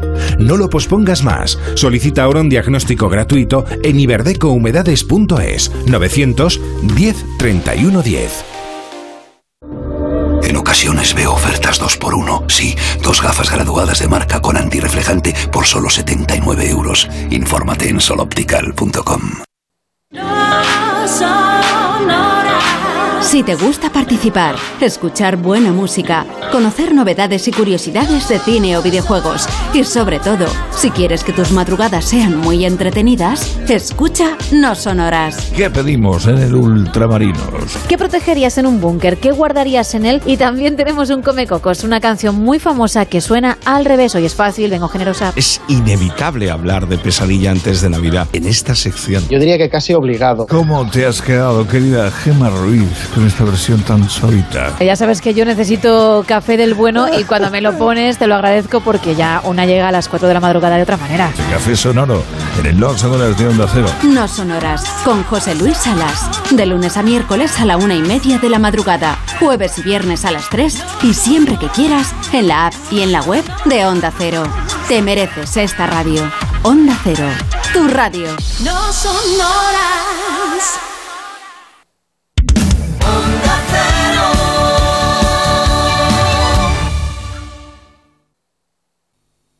Y mejor. El transistor. Aitor Gómez. 12 y 53, hora menos en Canarias. Oye, antes de pasar página ya de Suiza, que para nosotros ya es historia en esta Eurocopa, afortunadamente, ayer nos encontramos buceando pues, por redes sociales con una pareja de españoles que estaban en Zúrich, creo. Creo que él vive allí y ella estaba pues eh, de visita. Y estaban preguntando por un sitio, a ver dónde en Zúrich podían encontrar un sitio para ir a ver hoy el partido donde pudieran celebrar los goles de España sin que les tiraran ladrillos a la cabeza, ¿no? Y no sé si lo habrán conseguido o no, pero oye, para cerrar el círculo de lo que ha sido esta eliminatoria, nos apetecía llamarles. Él se llama Guillermo. Hola Guillermo, buenas noches. Hola, buenas noches. Estás vivo, con lo cual ya es buena señal. Ya me alegro solo por eso. Eh, ¿Dónde lo habéis visto al final? Bueno, al final hemos ido a un bar típico suizo, rodeado de suizos, porque no, hemos- no nos daba tiempo a ir a un bar español. Así que, pero bueno, hemos sobrevivido sin problemas. Pero porque la, la- la opción de verlo en casa tranquilo no la, no la contemplabais, ¿no? no, hombre, era un día, era una oportunidad perfecta para ir a un bar, yo creo. Sí, sí, bueno, porque ha terminado todo bien. Si no, ya te digo yo. También, Eh, también. Pero escucha, habéis podido celebrar, por ejemplo, el gol de España, que encima ha sido un gol en propia puerta de, de ellos. ¿Lo has podido celebrar a gusto? A ver, a gusto tampoco, con un poco de timidez, porque claro, o sea, tú imagínate en un bar rodeado de todos suizos, pues claro, o sea, celebrabas, pero que no se te oyese mucho tampoco. Todo esto en Zúrich, ¿no? En Zúrich estabais. Sí. Vale, vale. Eh, o sea, que lo habéis celebrado recataditos. ¿La proporción que era? ¿500, 500 su- suizos contra dos españoles que erais vosotros o había alguno más? Pues no, no, yo creo que apoyábamos a España, mi novia que estaba conmigo y yo, y ya está, y el resto del bar eran todos suizos. Pero o sea, os miraban un poco raro, ¿no? Bueno, yo me concentraba en el partido, no quería tampoco ver si la gente me miraba o no, no vaya a ser Pero- que hubiera algún problema. Pero tú has notado, por ejemplo, que igual los habéis tomado dos cervezas y cuando te han pasado la cuenta eran a lo mejor 100 euros. Bueno, ya aquí ahí. tomarse una cerveza es caro de por sí, pero bueno, estaba en el precio normal, yo creo. Bueno, con, con el empate supongo que os habrá tocado esconderos un poquito, taparos, ¿no? Sí, sí. Se habrá, se habrá girado alguno a señalaros y a deciros, eh, ¿y ahora qué? ¿No? La típica. Bueno, los suizos son muy, muy discretos en general, yo creo, pero nos miraban por el rabillo del ojo, yo creo. Bueno, y luego llega el momento importante, la tanda de penaltis. Ahí, ¿Cómo ha ido la, cosa ahí? Pues, o sea, mucho mucho sufrimiento porque, vamos, los suizos, cada en cuanto ha fallado España el, el primer penalti, vamos, o sea, lo han celebrado como yo creo como si hubieran ganado Eurocopa prácticamente. Claro, ahí pensaban que ellos que se acababan, lo que no sabían es que íbamos a pararles dos luego y que van a mandar otra, otra a las nubes. Bueno, el caso, cuando hemos ganado lo, lo habéis podido celebrar y os habéis ido vivos de allí y no os ha pasado nada y ha ido todo correcto, ¿no? Sí, sí, está, estamos, estamos perfectamente. Bueno, habrás perdido un montón. ¿Cuánto tiempo llevas en Suiza? Eh, casi dos años. Casi dos años. Habrás perdido muchos amigos suizos, pero bueno, igual mañana, a partir de mañana a lo mejor los puedes recuperar, ya veremos. A ver, lo intentaremos. Bueno, ¿a qué te dedicas ahí, por cierto, si no es eh, indiscreción? Pues estoy haciendo un doctorado aquí. Un doctorado. O sea, no te dedicas a nada de la banca, ni trabajas en un banco suizo, ni nada. eso, No, no, no. Vale, vale. Ni, tiene- ni tiene... Bueno, tú sí que tendrás una cuenta en Suiza, claro. Sí, claro, claro, eso sí. Claro. Pero todo legal, nada, nada extraño. Ya, bueno, sí, pero aquí en España cuando te pregunten tienes una cuenta en Suiza y digas que sí, ya échate a temblar, claro. No, claro. Entonces, según pasas por la frontera, Hacienda contigo ya le salta una alarma que no veas. Contigo y con cualquiera que venga de allí. Eh, y eres eh, biólogo, creo que eres, ¿no? Sí. Correcto. Eh, oye, pues nada, que, que nos alegramos de que hayáis podido ver el partido, nos pareció simpático ayer el asunto, digo, pues vamos a llamarlos a ver si lo han conseguido. Me alegro de que lo hayáis conseguido y me alegro de que os hayan respetado y a partir de mañana, pues que los suizos vayan con nosotros, hombre, ¿qué más les da? Ya que les da un poco igual. Pero pasa que Italia lo tiene Bueno. tan cerca. Claro, yo creo que irán más con Italia. ¿Tú crees? Por, por vecinos. Joder, pero, si- pero si la mitad de las cuentas que hay en Suiza son españolas, o de gente española. Claro, Ya, solo- aunque solo sea quizá- por eso. Quizá, quizá por eso a lo mejor nos apoyan un poco. Guillermo, te mando un abrazo muy grande, cuídate mucho. Vale, un abrazo. Hasta ahora. Eh, hoy se ha clasificado España, hoy se ha clasificado Italia, mañana los otros dos partidos de cuartos.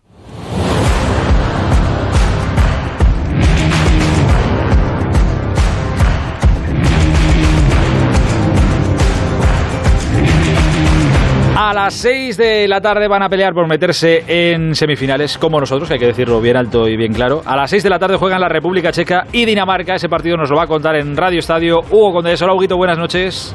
Hola, ¿qué tal, Aitor? Buenas noches. Sí, el duelo de los dos equipos. Vaya partido, vaya partido equipos- bizarro de cuartos de final que te va a tocar contar, ¿eh?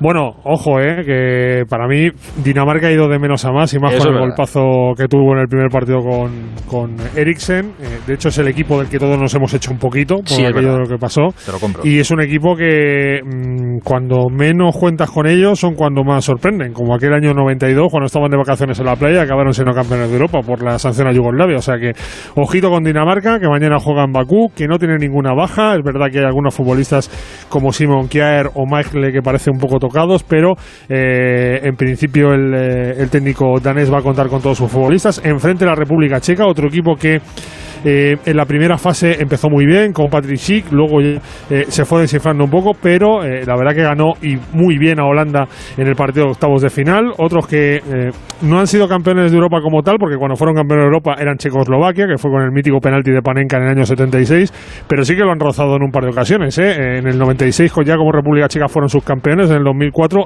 eh, fueron terceros ganando a Dinamarca, que es el último precedente que hay, además 3-0. O sea que es un equipo que tiene la duda de Darida, del capitán, vamos a ver si puede estar mañana en ese partido, pero por muy bizarro que sea, Hitor, tengo la sensación de que mañana estos dos equipos nos van a ofrecer un buen espectáculo en el césped del Estadio Olímpico de Baku. A ver, he- dicho bizarro y a algunos les sentar mal porque es verdad que nos hemos hecho todos un poco de Dinamarca. Es decir, es un partido panenquita. Eso sí. Es un partido eh, de los que te pueden sorprender, de los que Sí, lo verdad. mismo... Sí, eh, o sea, no sabes lo que vas a ver. Lo mismo ves un partido súper táctico 0-0 y que va a los penaltis, como que es un 5-4 y nos volvemos locos. Yo tengo mucha esperanza en que sea un gran partido, la verdad. Pues te estaré escuchando con mucha atención. Huguito, un abrazo grande. Hasta mañana. Un abrazo para todos. chao. Adiós, amigo, chao. Y a las 9 de la noche, el que gane de la República Checa, Dinamarca, se enfrentará al que gane en este partido de las 9 de la noche, Ucrania-Inglaterra. Claro, aquí hay un clarísimo favorito, pero en esta Eurocopa cualquiera sabe. Y tal cual está Inglaterra, pues yo qué sé. Jesús López, buenas noches. ¿Qué tal? Buenas noches, Aitor. ¿Cómo estás? Muy favorita Inglaterra, yo qué sé, sobre el papel. Luego ya... Sí, muy favorita. Eh, El otro día decía eh, Zinchenko, el ucraniano lateral izquierdo del City, que el banquillo de Inglaterra valía como tres equipos de Ucrania. ¿no? Sí, claro, si lo mira por la pasta, sí. Y es verdad, además. O sea que. Pero en fin, ya sabes que en Inglaterra están como locos con el Coming Home ya y con el Coming Rome, haciendo el juego de palabras, porque juegan en Roma. eh, y lo hacen, llegan además con mucha confianza y con una sola duda, con todos bien físicamente, pero con la duda de Bukayo Saka, el punta, media punta del Arsenal, que tuvo un golpe en el último entrenamiento y que no sabemos muy bien si va a poder eh, aparecer o no. Eh, esa es la preocupación, digamos, física, pero hay otra, ya mirando con las luces largas que tiene Gareth Southgate, que son las tarjetas amarillas, porque hay cuatro, ojo, eh, apercibidos en Inglaterra. Maguire, eh, Calvin Phillips, Declan Rice y Phil Foden, eh, nada menos. Esos cuatro, si ven la tarjeta amarilla Inglaterra pasa de ronda, se perdían el choque de semifinales y hay que tenerlo también en cuenta, porque son jugadores importantes, aunque ha dicho Gareth Southgate que eso no le va ni mucho menos a mediatizar a la hora de hacer el 11.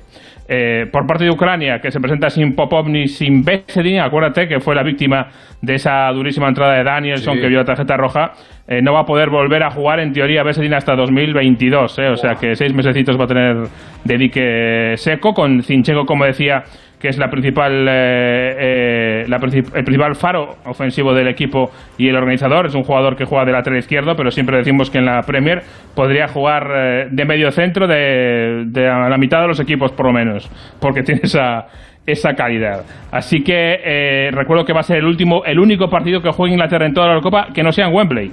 En Roma va a ser a las 9 de la noche, también en el Radio Estadio, por supuesto. A ver si se la van a pegar por jugar fuera de Wembley. Para uno que juega fuera, a ver si se la van a pegar. Ahora que juega fuera. Y por cierto, Grealish no va a jugar, ¿eh? Me temo decir que, que nos vamos a volver a quedar con las ganas. Ha puesto Vale. de excusa Southgate que, claro, es que Sterling está jugando muy bien y marca goles. Y claro, por la izquierda ya está Sterling y no puede entrar otro por la izquierda. No se Ah, puede poner nombrando sin nombrarle, obviamente, a, a Jack Grealish. No, va- no se puede poner a todo el mundo. Juegan 11 contra 11. Mañana, Ucrania e Inglaterra a las 9 de la noche en Roma. Lo contamos, por supuesto, en Radio Estadio. Adiós, Jesús. Un abrazo. Hasta mañana. Hasta luego. Lo normal sería encontrarnos en la otra semifinal de la Eurocopa un Dinamarca-Inglaterra. Digo yo. Pero bueno, sabe Dios. En esta Europa, en esta Eurocopa cualquier cosa puede pasar. Eh, mañana más Eurocopa, mañana más fútbol. De momento nos tenemos que ir a otras cosas. La una y dos, hora menos en Canarias. Onda Cero en la Eurocopa. Estamos en esta situación porque yo cometí un crimen. Por fin llega Tierra Amarga. Si estamos juntos, lo superaremos todo. La serie que ha arrasado en más de 30 países. Este domingo a las 10 de la noche preestreno antes de mi hija. Y a partir del lunes, todas las tardes, de lunes a viernes a las 5 y media, en Antena 3. Y el séptimo día creó el paraíso y lo llamó Samaná. De ahí la palabra semana. De ahí que necesites siete días para descubrir este tesoro del Caribe. Con Sol Tour y Bahía Príncipe. Vuelo directo, hotel todo incluido desde 990 euros. Amarás Samaná. República Dominicana. Lo tiene todo. Que sí, que ya vendrán otros con las rebajas, cuentos y descuentos, pero ¿cuándo te han dado la mitad por la cara? Por tu cara bonita. En Vision Lab, todo a la mitad de precio. Gafas graduadas de sol y progresivas. Porque en Vision Lab hacemos gafas. Y sí, lo hacemos bien. Consulta condiciones. Carlos Alsina. ¿Cómo hacer una radio creíble? ¿Cómo se debe preparar una entrevista? ¿Cómo crear nuevos formatos en la radio? El mundo tiene preguntas. Sé tú la respuesta. Inscríbete en el máster de radio de Onda Cero y Universidad Nebrija. Entra en nebrija.com. Nos vemos en Universidad Nebrija.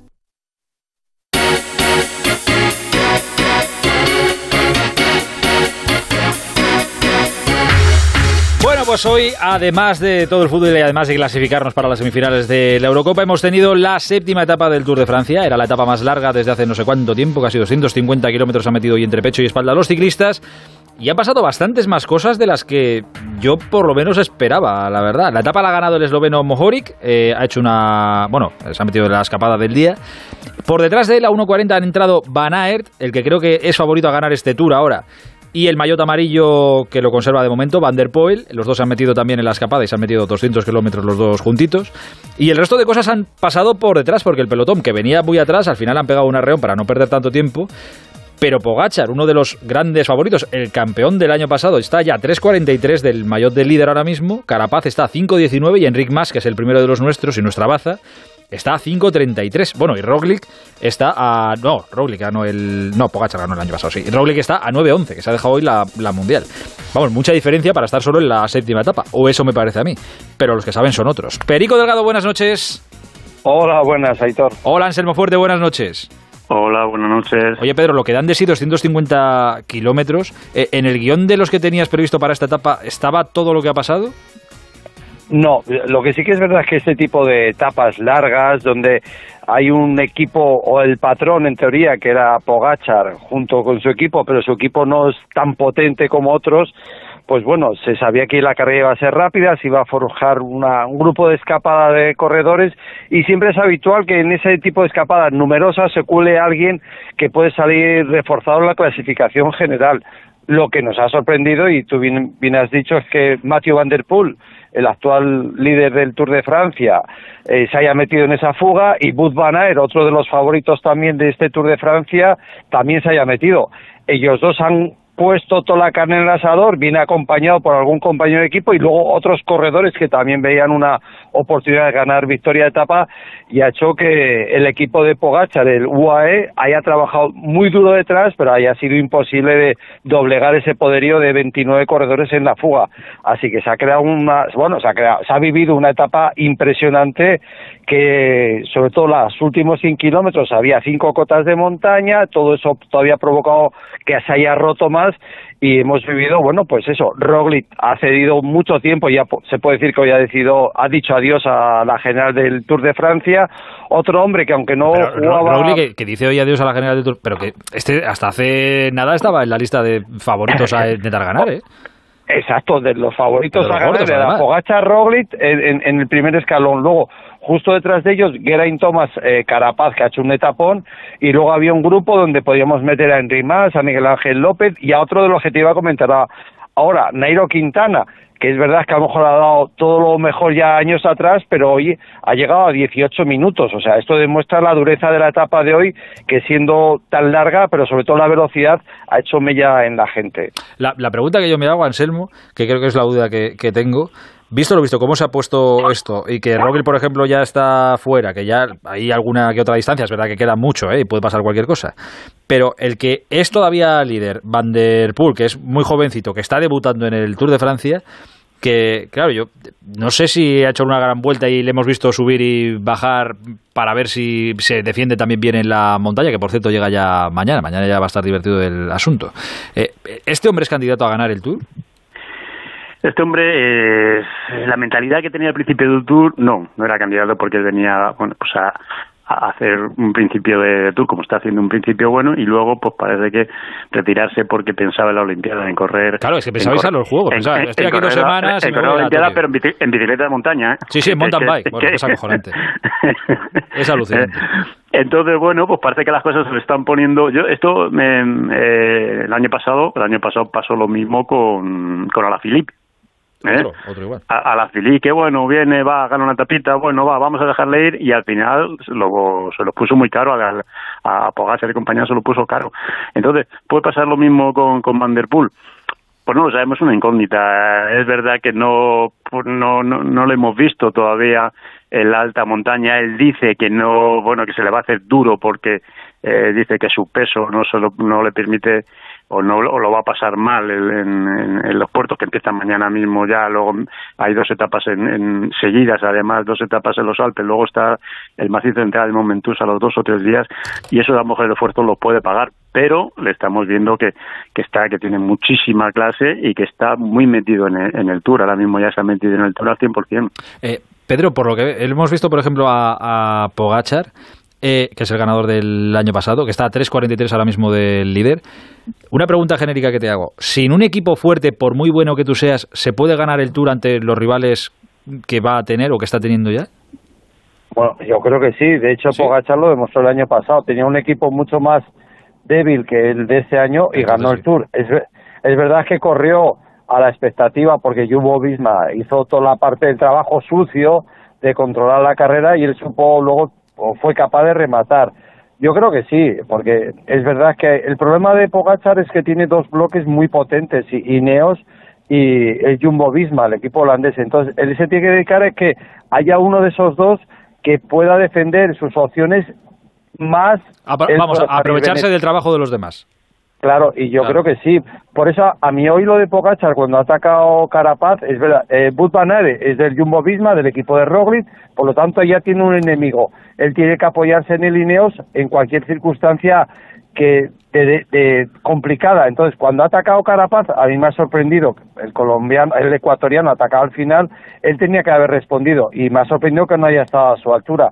Él tiene que aprovechar eso, que porque si no ya te quedas solo. Al final, eh, Movistar, ahora a estas alturas de carrera, todo el mundo defiende sus opciones de ganar o de podium y le ha venido bien, pero él tenía que estar ahí con Carapaz porque posiblemente si no hubiese estado ahí la gente trabajando para Enric Mas, se le habría escapado 40 minutos de Carapaz, que lo tiene a un minuto 40, a un minuto 30, pero es empezar a crear un eh, meter un rival más a la carrera cuando le tenía un poquito controlado, así que yo creo que puede, pero tiene que saber correr, si bien la mejor defensa es un ataque, que es lo que hizo esta temporada en varias ocasiones, a veces solo, pero si no tienes que tener- estar con uno de esos dos equipos que sean unos aliados eh, momentáneos, al menos en la carrera. Pero, y Pedro, ¿tú te crees que- ha estado relajado.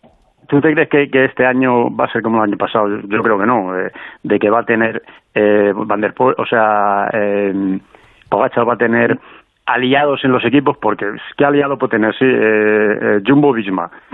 Jumbo Visma no tiene un ganador ahora mismo fijo, porque el año pasado sí tenía bloqueado la carretera, la carretera, la carrera, porque tenía a Roglic. Que este año que Van der- tiene a Van Aert.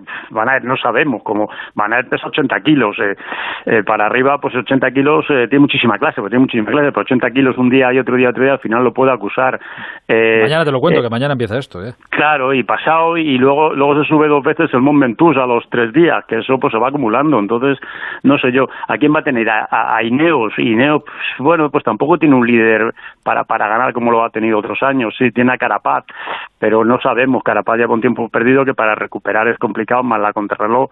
Bueno, pues lo tienen que intentar como hoy. A, a, a- a que quiera controlar la carrera, en este caso Pogacar, que parece que es el, el, el- el que más opciones tiene de ganar el Tour, se le va a poner complicado, se le va a poner complicado porque como hoy como la etapa de hoy, yo creo que va a haber alguna otra etapa que para mm, necesitas un equipo muy potente para trabajar y Pogacar no lo tiene y yo creo que va a tener pocos aliados.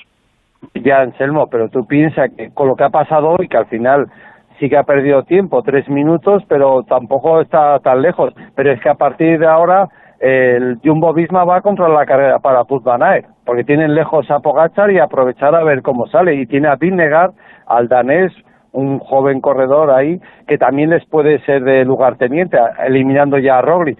Yo creo que en cierta manera el haber perdido hoy tiempo le va le va a venir bien para que hagan le hagan la carrera a otros equipos y no tener que quemar el a, a sus hombres. Eh, lo de mañana es muy duro ya en los Alpes. No, maña- mañana es una etapa, es de montaña, a el, el puerto de la Goma, que es justamente el penúltimo puerto del día, es el más duro, pero yo creo con la fatiga que ha llegado hoy la gente, me cuesta trabajo que los hombres de la general eh, lo prueben. Tal vez el único equipo que ha estado hoy un poquito a- a- ahí a la espera y que no ha movido ficha, no sabemos si es porque Geraint Thomas eh, todavía está pasando problemas de su dura caída, pero yo creo que el único equipo que pueda animarse a hacer a plantear una batalla es el Ineos. Pero como el domingo es la etapa dura realmente en los Alpes, pues es fácil que a lo mejor todo el mundo guarde fuerzas, ese primer día de alta montaña, las piernas a lo mejor te generan dudas de cómo pueden responder y yo creo que mañana a lo mejor, salvo que sea Ineos, no creo que haya tampoco una gran batalla en los puertos que hay, porque el último puerto es Colombier, es duro, pero eh, me cuesta No, trabajo la, que ahí la- se la Gran Bornar, ¿no? gran El último puerto de la Gran Bornar, mañana. No, eso se acaba, se acaba abajo, el Gran Bornar está abajo, Sí, bueno. sube el Gran Colombier y luego ya bajas a Gran Bornar. Vale, la Gran Colombia Gran Buenos Aires. Eh, mañana empieza la montaña, ya veremos un poquito de montaña. Eh, hoy han pasado muchas cosas. Anselmo, mira que te decía yo ayer. Ya verás qué bonita va a estar una etapa 250 y tú no, que eso es mucho, no deberían haberla te, puesto. te das te- cuenta para qué sirven, te das cuenta Claro, para qué sí, sirven sí. las etapas de 250 kilómetros, ¿eh? Pues mira, para- una tapita que parecía de para para para para engordar, para llevar comida en el bolsillo y engordar y pasa, pues mira. ¿eh? a lo mejor mañana pasado y al otro vemos menos. Pues, pues también es verdad. Hoy por lo pronto ver. nos lo hemos llevado puesto con la de 250 kilómetros. Eh, qué cómodo se ve desde el sofá, también te digo. Eh, Y qué bonito. Y qué bonito, precioso. Eh, Pedro, hablamos pronto. Un abrazo grande. Venga, hasta mañana. Adiós, amigo. Chao. Adiós, Anselmo. Hasta mañana, gracias. Hasta ahora. Eh, estamos en la recta final del transistor. Antes de terminar, tenemos que hacer una llamada a Londres porque se está jugando el torneo de Wimbledon. Rafael Plaza, buenas noches. Aitor Gómez, buenas noches. ¿Y hoy cómo definirías la jornada para los españoles? Bueno, eh, mala creo, ¿no? Porque yo la verdad personalmente tenía muchas expectativas puestas en Garbiñe Muguruza y se han ido. Se han ido porque la tunecina Os Jaber, en un auténtico partidazo, te diría quizás, pues de los mejores partidos de tenis femenino que he visto en los últimos tiempos, he visto unos cuantos. Le ha ganado a Muguruza en tres sets, la elimina del torneo y creo que nos quedamos sin una baza importante, aunque eso sí, sigue Paula Badosa que va a jugar mañana, sigue Roberto Bautista que ha ganado hoy, se despide Pedro Martínez Portero, pero la baza de Garbiñe, número uno y ganadora de dos grandes, pues se, ha- se nos ha ido. Oye, Paula Padosa viene a hacerlo muy bien en Roland Garros, en tierra batida. Eh, lo está haciendo bien también ahora de momento en Wimbledon. No sé si para llegar hasta semifinales otra vez, pero de momento, ¿no? Sí, sí, no, no, mañana juega con Linet, yo creo que tiene opciones de seguir y la verdad que, bueno, es- siempre cuesta esa transición de tierra batida a hierba. Badosa hizo cuartos en Roland Garros, acarició las semifinales, aquí en Wimbledon de momento jugando muy bien y ganando con solvencia y, y además asimilando ese nuevo rol de favorita que tiene, porque ya no va como tapada, cabeza de serie número 30, la conocen de sobra ya, o sea que, que bueno, eh, de momento superando esa situación. ¿Qué tal Novak? Bien, eh, Joder, no sé qué tiene, ese no bien sé ha qué sonado tiene. a sobrado absoluto, vamos. No, es que no sé qué tiene que pasar para que Djokovic no gane el, el título, te lo digo en serio. bueno, y la ganada Kudla, muy fácil los dos primeros sets. Luego en el tercero el estadounidense se revolvió un poco, apretó Djokovic y se lo llevó por delante y, y la verdad es que le veo muy superior. Creo de verdad que lo que quiere es ganar Wimbledon, ganar la medalla de oro en los Juegos y ganar el US Open y, destrozar la historia una vez más. Y bueno, ya sabemos que cuando se le pone algo entre ceja y ceja, pues evidentemente que es un fuera de serie. Lo tiene en su mano el muchacho.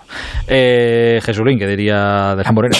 Eh, bueno, palmó Pedro Martínez, ha ganado Bautista. Oye, he leído, eh, te lo pregunto porque además ha palmado hoy, bien palmado, en tres sets, pero como allí entiendo que es ídolo absoluto, he leído un artículo muy chulo de Tony Nadal en El País ensalzando la figura, no la figura, sino el esfuerzo que sigue haciendo todavía Andy Murray, que de estar peleando entre los grandes y estar muy arriba, muy arriba, eh, pues todavía sigue jugando, lo que pasa que ya a otro nivel casi. Tiene una cadera de metal, Andy. La verdad es que lo ha, pasado francamente mal. Y hoy, cuando ha perdido con Chapovalov en tres sets, creo que define el ganador nato que es Murray. Al final, pierde con Chapovalov en tres sets, viene de ganar dos rondas eh, ante Basilashvili y ante Oscarote, metiéndose al público en el bolsillo, siendo combativo, ganador, la grada entregada. Y ha dicho hoy que, bueno, que si no puede entrenar durante el tiempo que él quiere, mantenido y hacer los esfuerzos, se va a tener que plantear su continuidad en el circuito porque él no quiere hacer cosas como la que ha hecho esta noche, ¿no? Ha perdido fácil con Chapovalov y bueno, pues habla de un personaje único, con una mentalidad ganadora y, un auténtico jugadorazo que la verdad las lesiones le han, le han dado.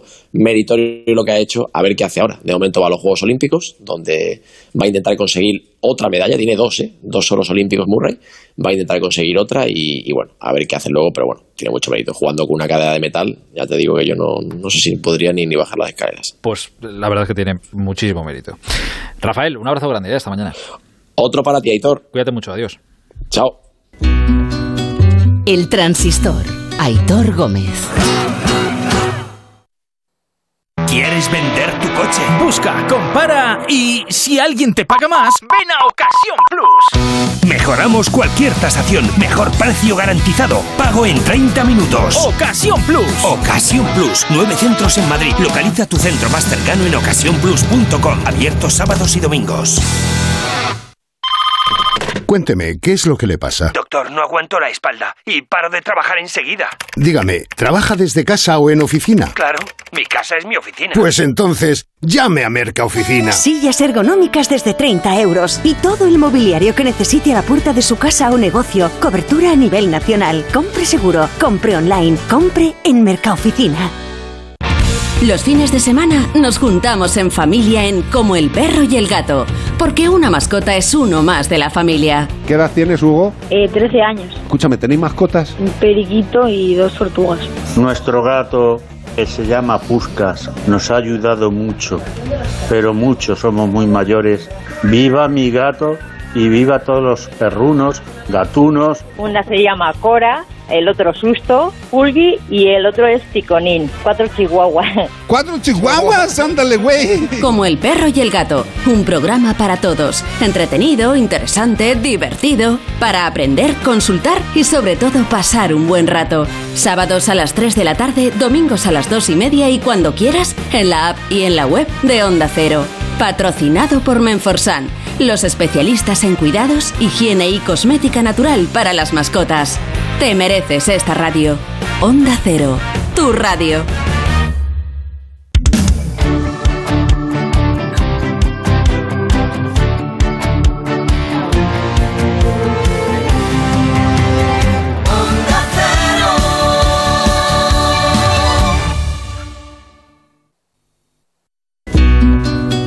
El transistor. Aitor Gómez.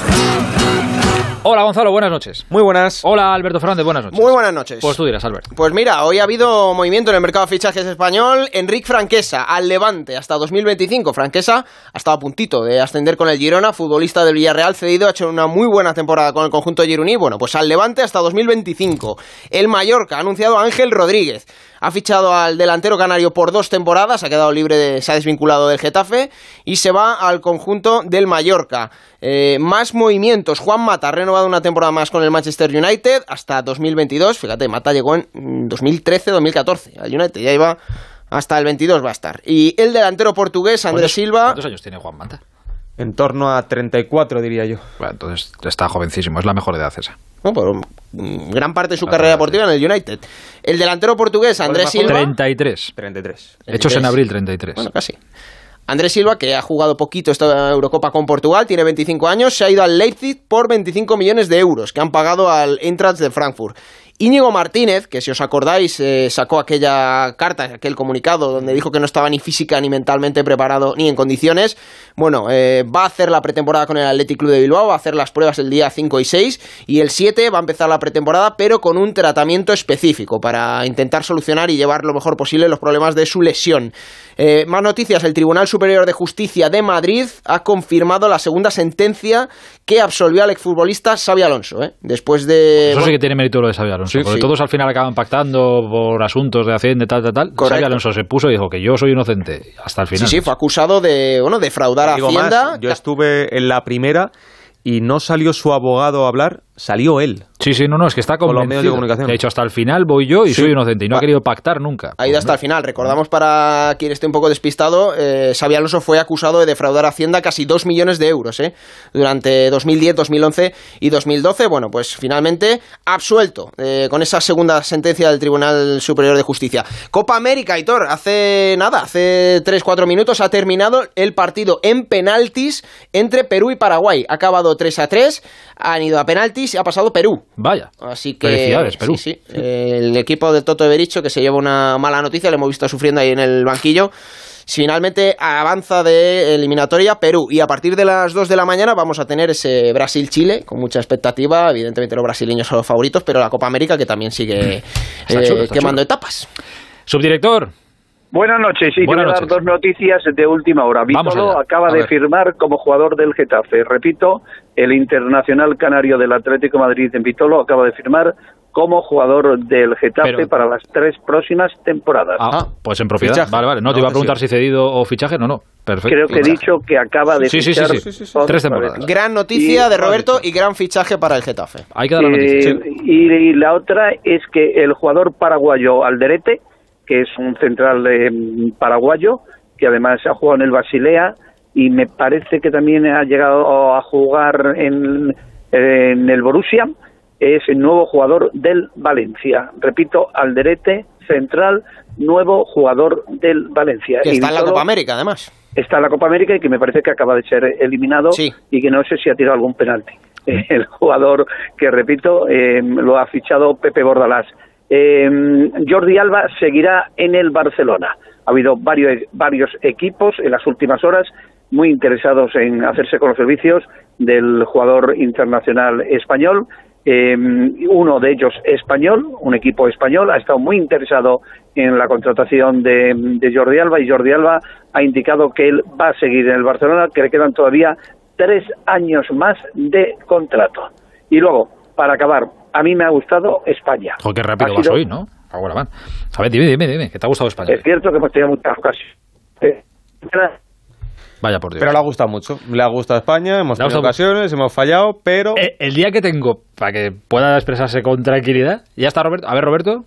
Sí, sí, dime, Ahora dime. ahora te escucho, No, no, escucho, que dime. decía que a mí me ha gustado España. Para mí España ha sido muy superior a la selección de Suiza Mm. y tenía que haber resuelto el partido eh, mucho antes. Y respecto al gol del suizo, creo que es auténtica mala suerte la que tiene tanto Sí. Pau como por supuesto Laporte. Eh, indudablemente son dos eh, centrales zurdos, esto es poco habitual en el fútbol y a lo mejor ha habido ahí un poco de falta de entendimiento. Enhorabuena a España, yo creo que mm, vamos a tener complicaciones con Italia, pero perfectamente nos podemos quedar una semanita en Londres. Ojalá. Eh, subdirector, un abrazo grande. Cuídate mucho. Pues nada, muchas gracias. Adiós, buen Hasta viaje luego. a donde sea. Adiós, hasta ahora. Eh, una semanita en Londres, bueno, desde el lunes que viajas, sí, hasta el domingo. Una Sí, semanita. una semanita. Gonzalo, la prensa y nos vamos. Pues mira, la portada de marca, evidentemente todas las portadas protagonismo para España, ese pase a semifinales. La portada de marca representativa, sí. Dos paradones de Unai en la tanda nos llevan a semifinales. Portada de As, foto también para Unai. Manos de Santo. Eh, son muchos los medios que comparan a Unai Simón con Iker Casillas. La portada de Sport, a semis, con foto para la selección española. Italia, el rival de España en semifinales. Y Mundo Deportivo también protagonista, el portero del Athletic, Unai Simón, semis de lujo. No me acostumbra a esto todavía, pero oye, son costumbres que hay que mantener. Este día grande lo cierra en el transistor Juan Matrueva. Mantenía Luis Aragonés que los italianos son una raza superior. No se refería, por supuesto, a la clase política, sino a la capacidad competitiva. Acabar con ese mito fue el primer paso que dio la generación de oro del fútbol español. Sucedió en la Eurocopa de 2008, cuando derrotamos a los italianos en cuartos de final y en la tanda de penaltis. Aquel escenario no es muy diferente del actual. Incluyamos a un portero bendecido, en este caso de nombre, Iker Simón. Ahora Italia nos espera en semifinales. Hasta ahí nos hemos plantado nosotros después de haber ganado otra tanda de penaltis. Las diferencias son sutiles, pero no afectan a lo primordial.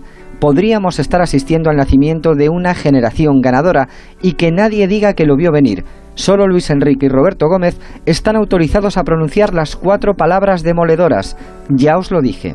Sobre las circunstancias del partido contra Suiza debatimos largo y tendido. La sensación es que se distinguen mejor nuestros defectos que nuestras virtudes. Todos coincidimos en lo que hacemos mal y cuesta ponernos de acuerdo en lo que hacemos bien. Quizá lo mejor sea el buen rollo que transmiten los jugadores. Además de un grupo feliz, Luis Enrique ha formado un grupo optimista, cuestión fundamental para superar obstáculos ni nos afectó el mal comienzo del torneo, ni aquel fallo de Unai Simón, ni el penalti que tiró al palo Busquets. Esta debe ser la memoria de pez que reclama el seleccionador. La última reflexión tiene que ver con la justicia poética por aquí mencionada en alguna ocasión. Igual que el fútbol ha terminado por premiar a Unai Simón, sería hermoso que Luis Enrique pudiera curarse del todo aquel codazo de Tasotti, un bonito deseo, al que desde ahora mismo le pondremos velas. Buenas noches.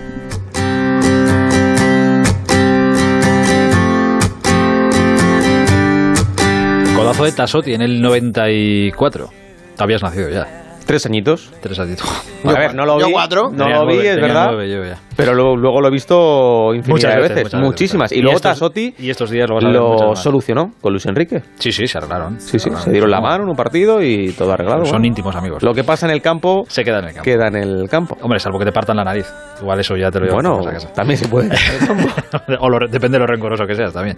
Bueno, así llegamos a la una y media de la madrugada, ahora menos en Canarias. Mañana. A las 5, ¿Correcto? Radio Estadio. Qué bonito. Eh, y a las 11 de la noche, aquí estará David Alonso encendiendo otra vez el transistor. Hasta entonces, la radio Onda Cero está siempre a vuestro servicio. Un placer. Hasta mañana. Y a soñar. Ahí está. Dos bolas de partido, Momento va. clave en San Petersburgo. Va la semifinal. Va una semifinal en Wembley. Coge Vamos, la pelota Miquel. Miquel Oyarzábal. Miquel, El por Ibarres Dios. la mira. Número por 21. Noto el aliento de España. por Cómo Dios. empuja. Cómo se nota. Cómo grita toda una Dios. nación para animar a. Miquel. Miquel. Miquel. Miquel. Miquel, no falles, por favor. No lo falla. Miquel, Miquel, Miquel, Miquel. Miquel, Miquel, pierna izquierda. Va, Miquel. ¡Gol!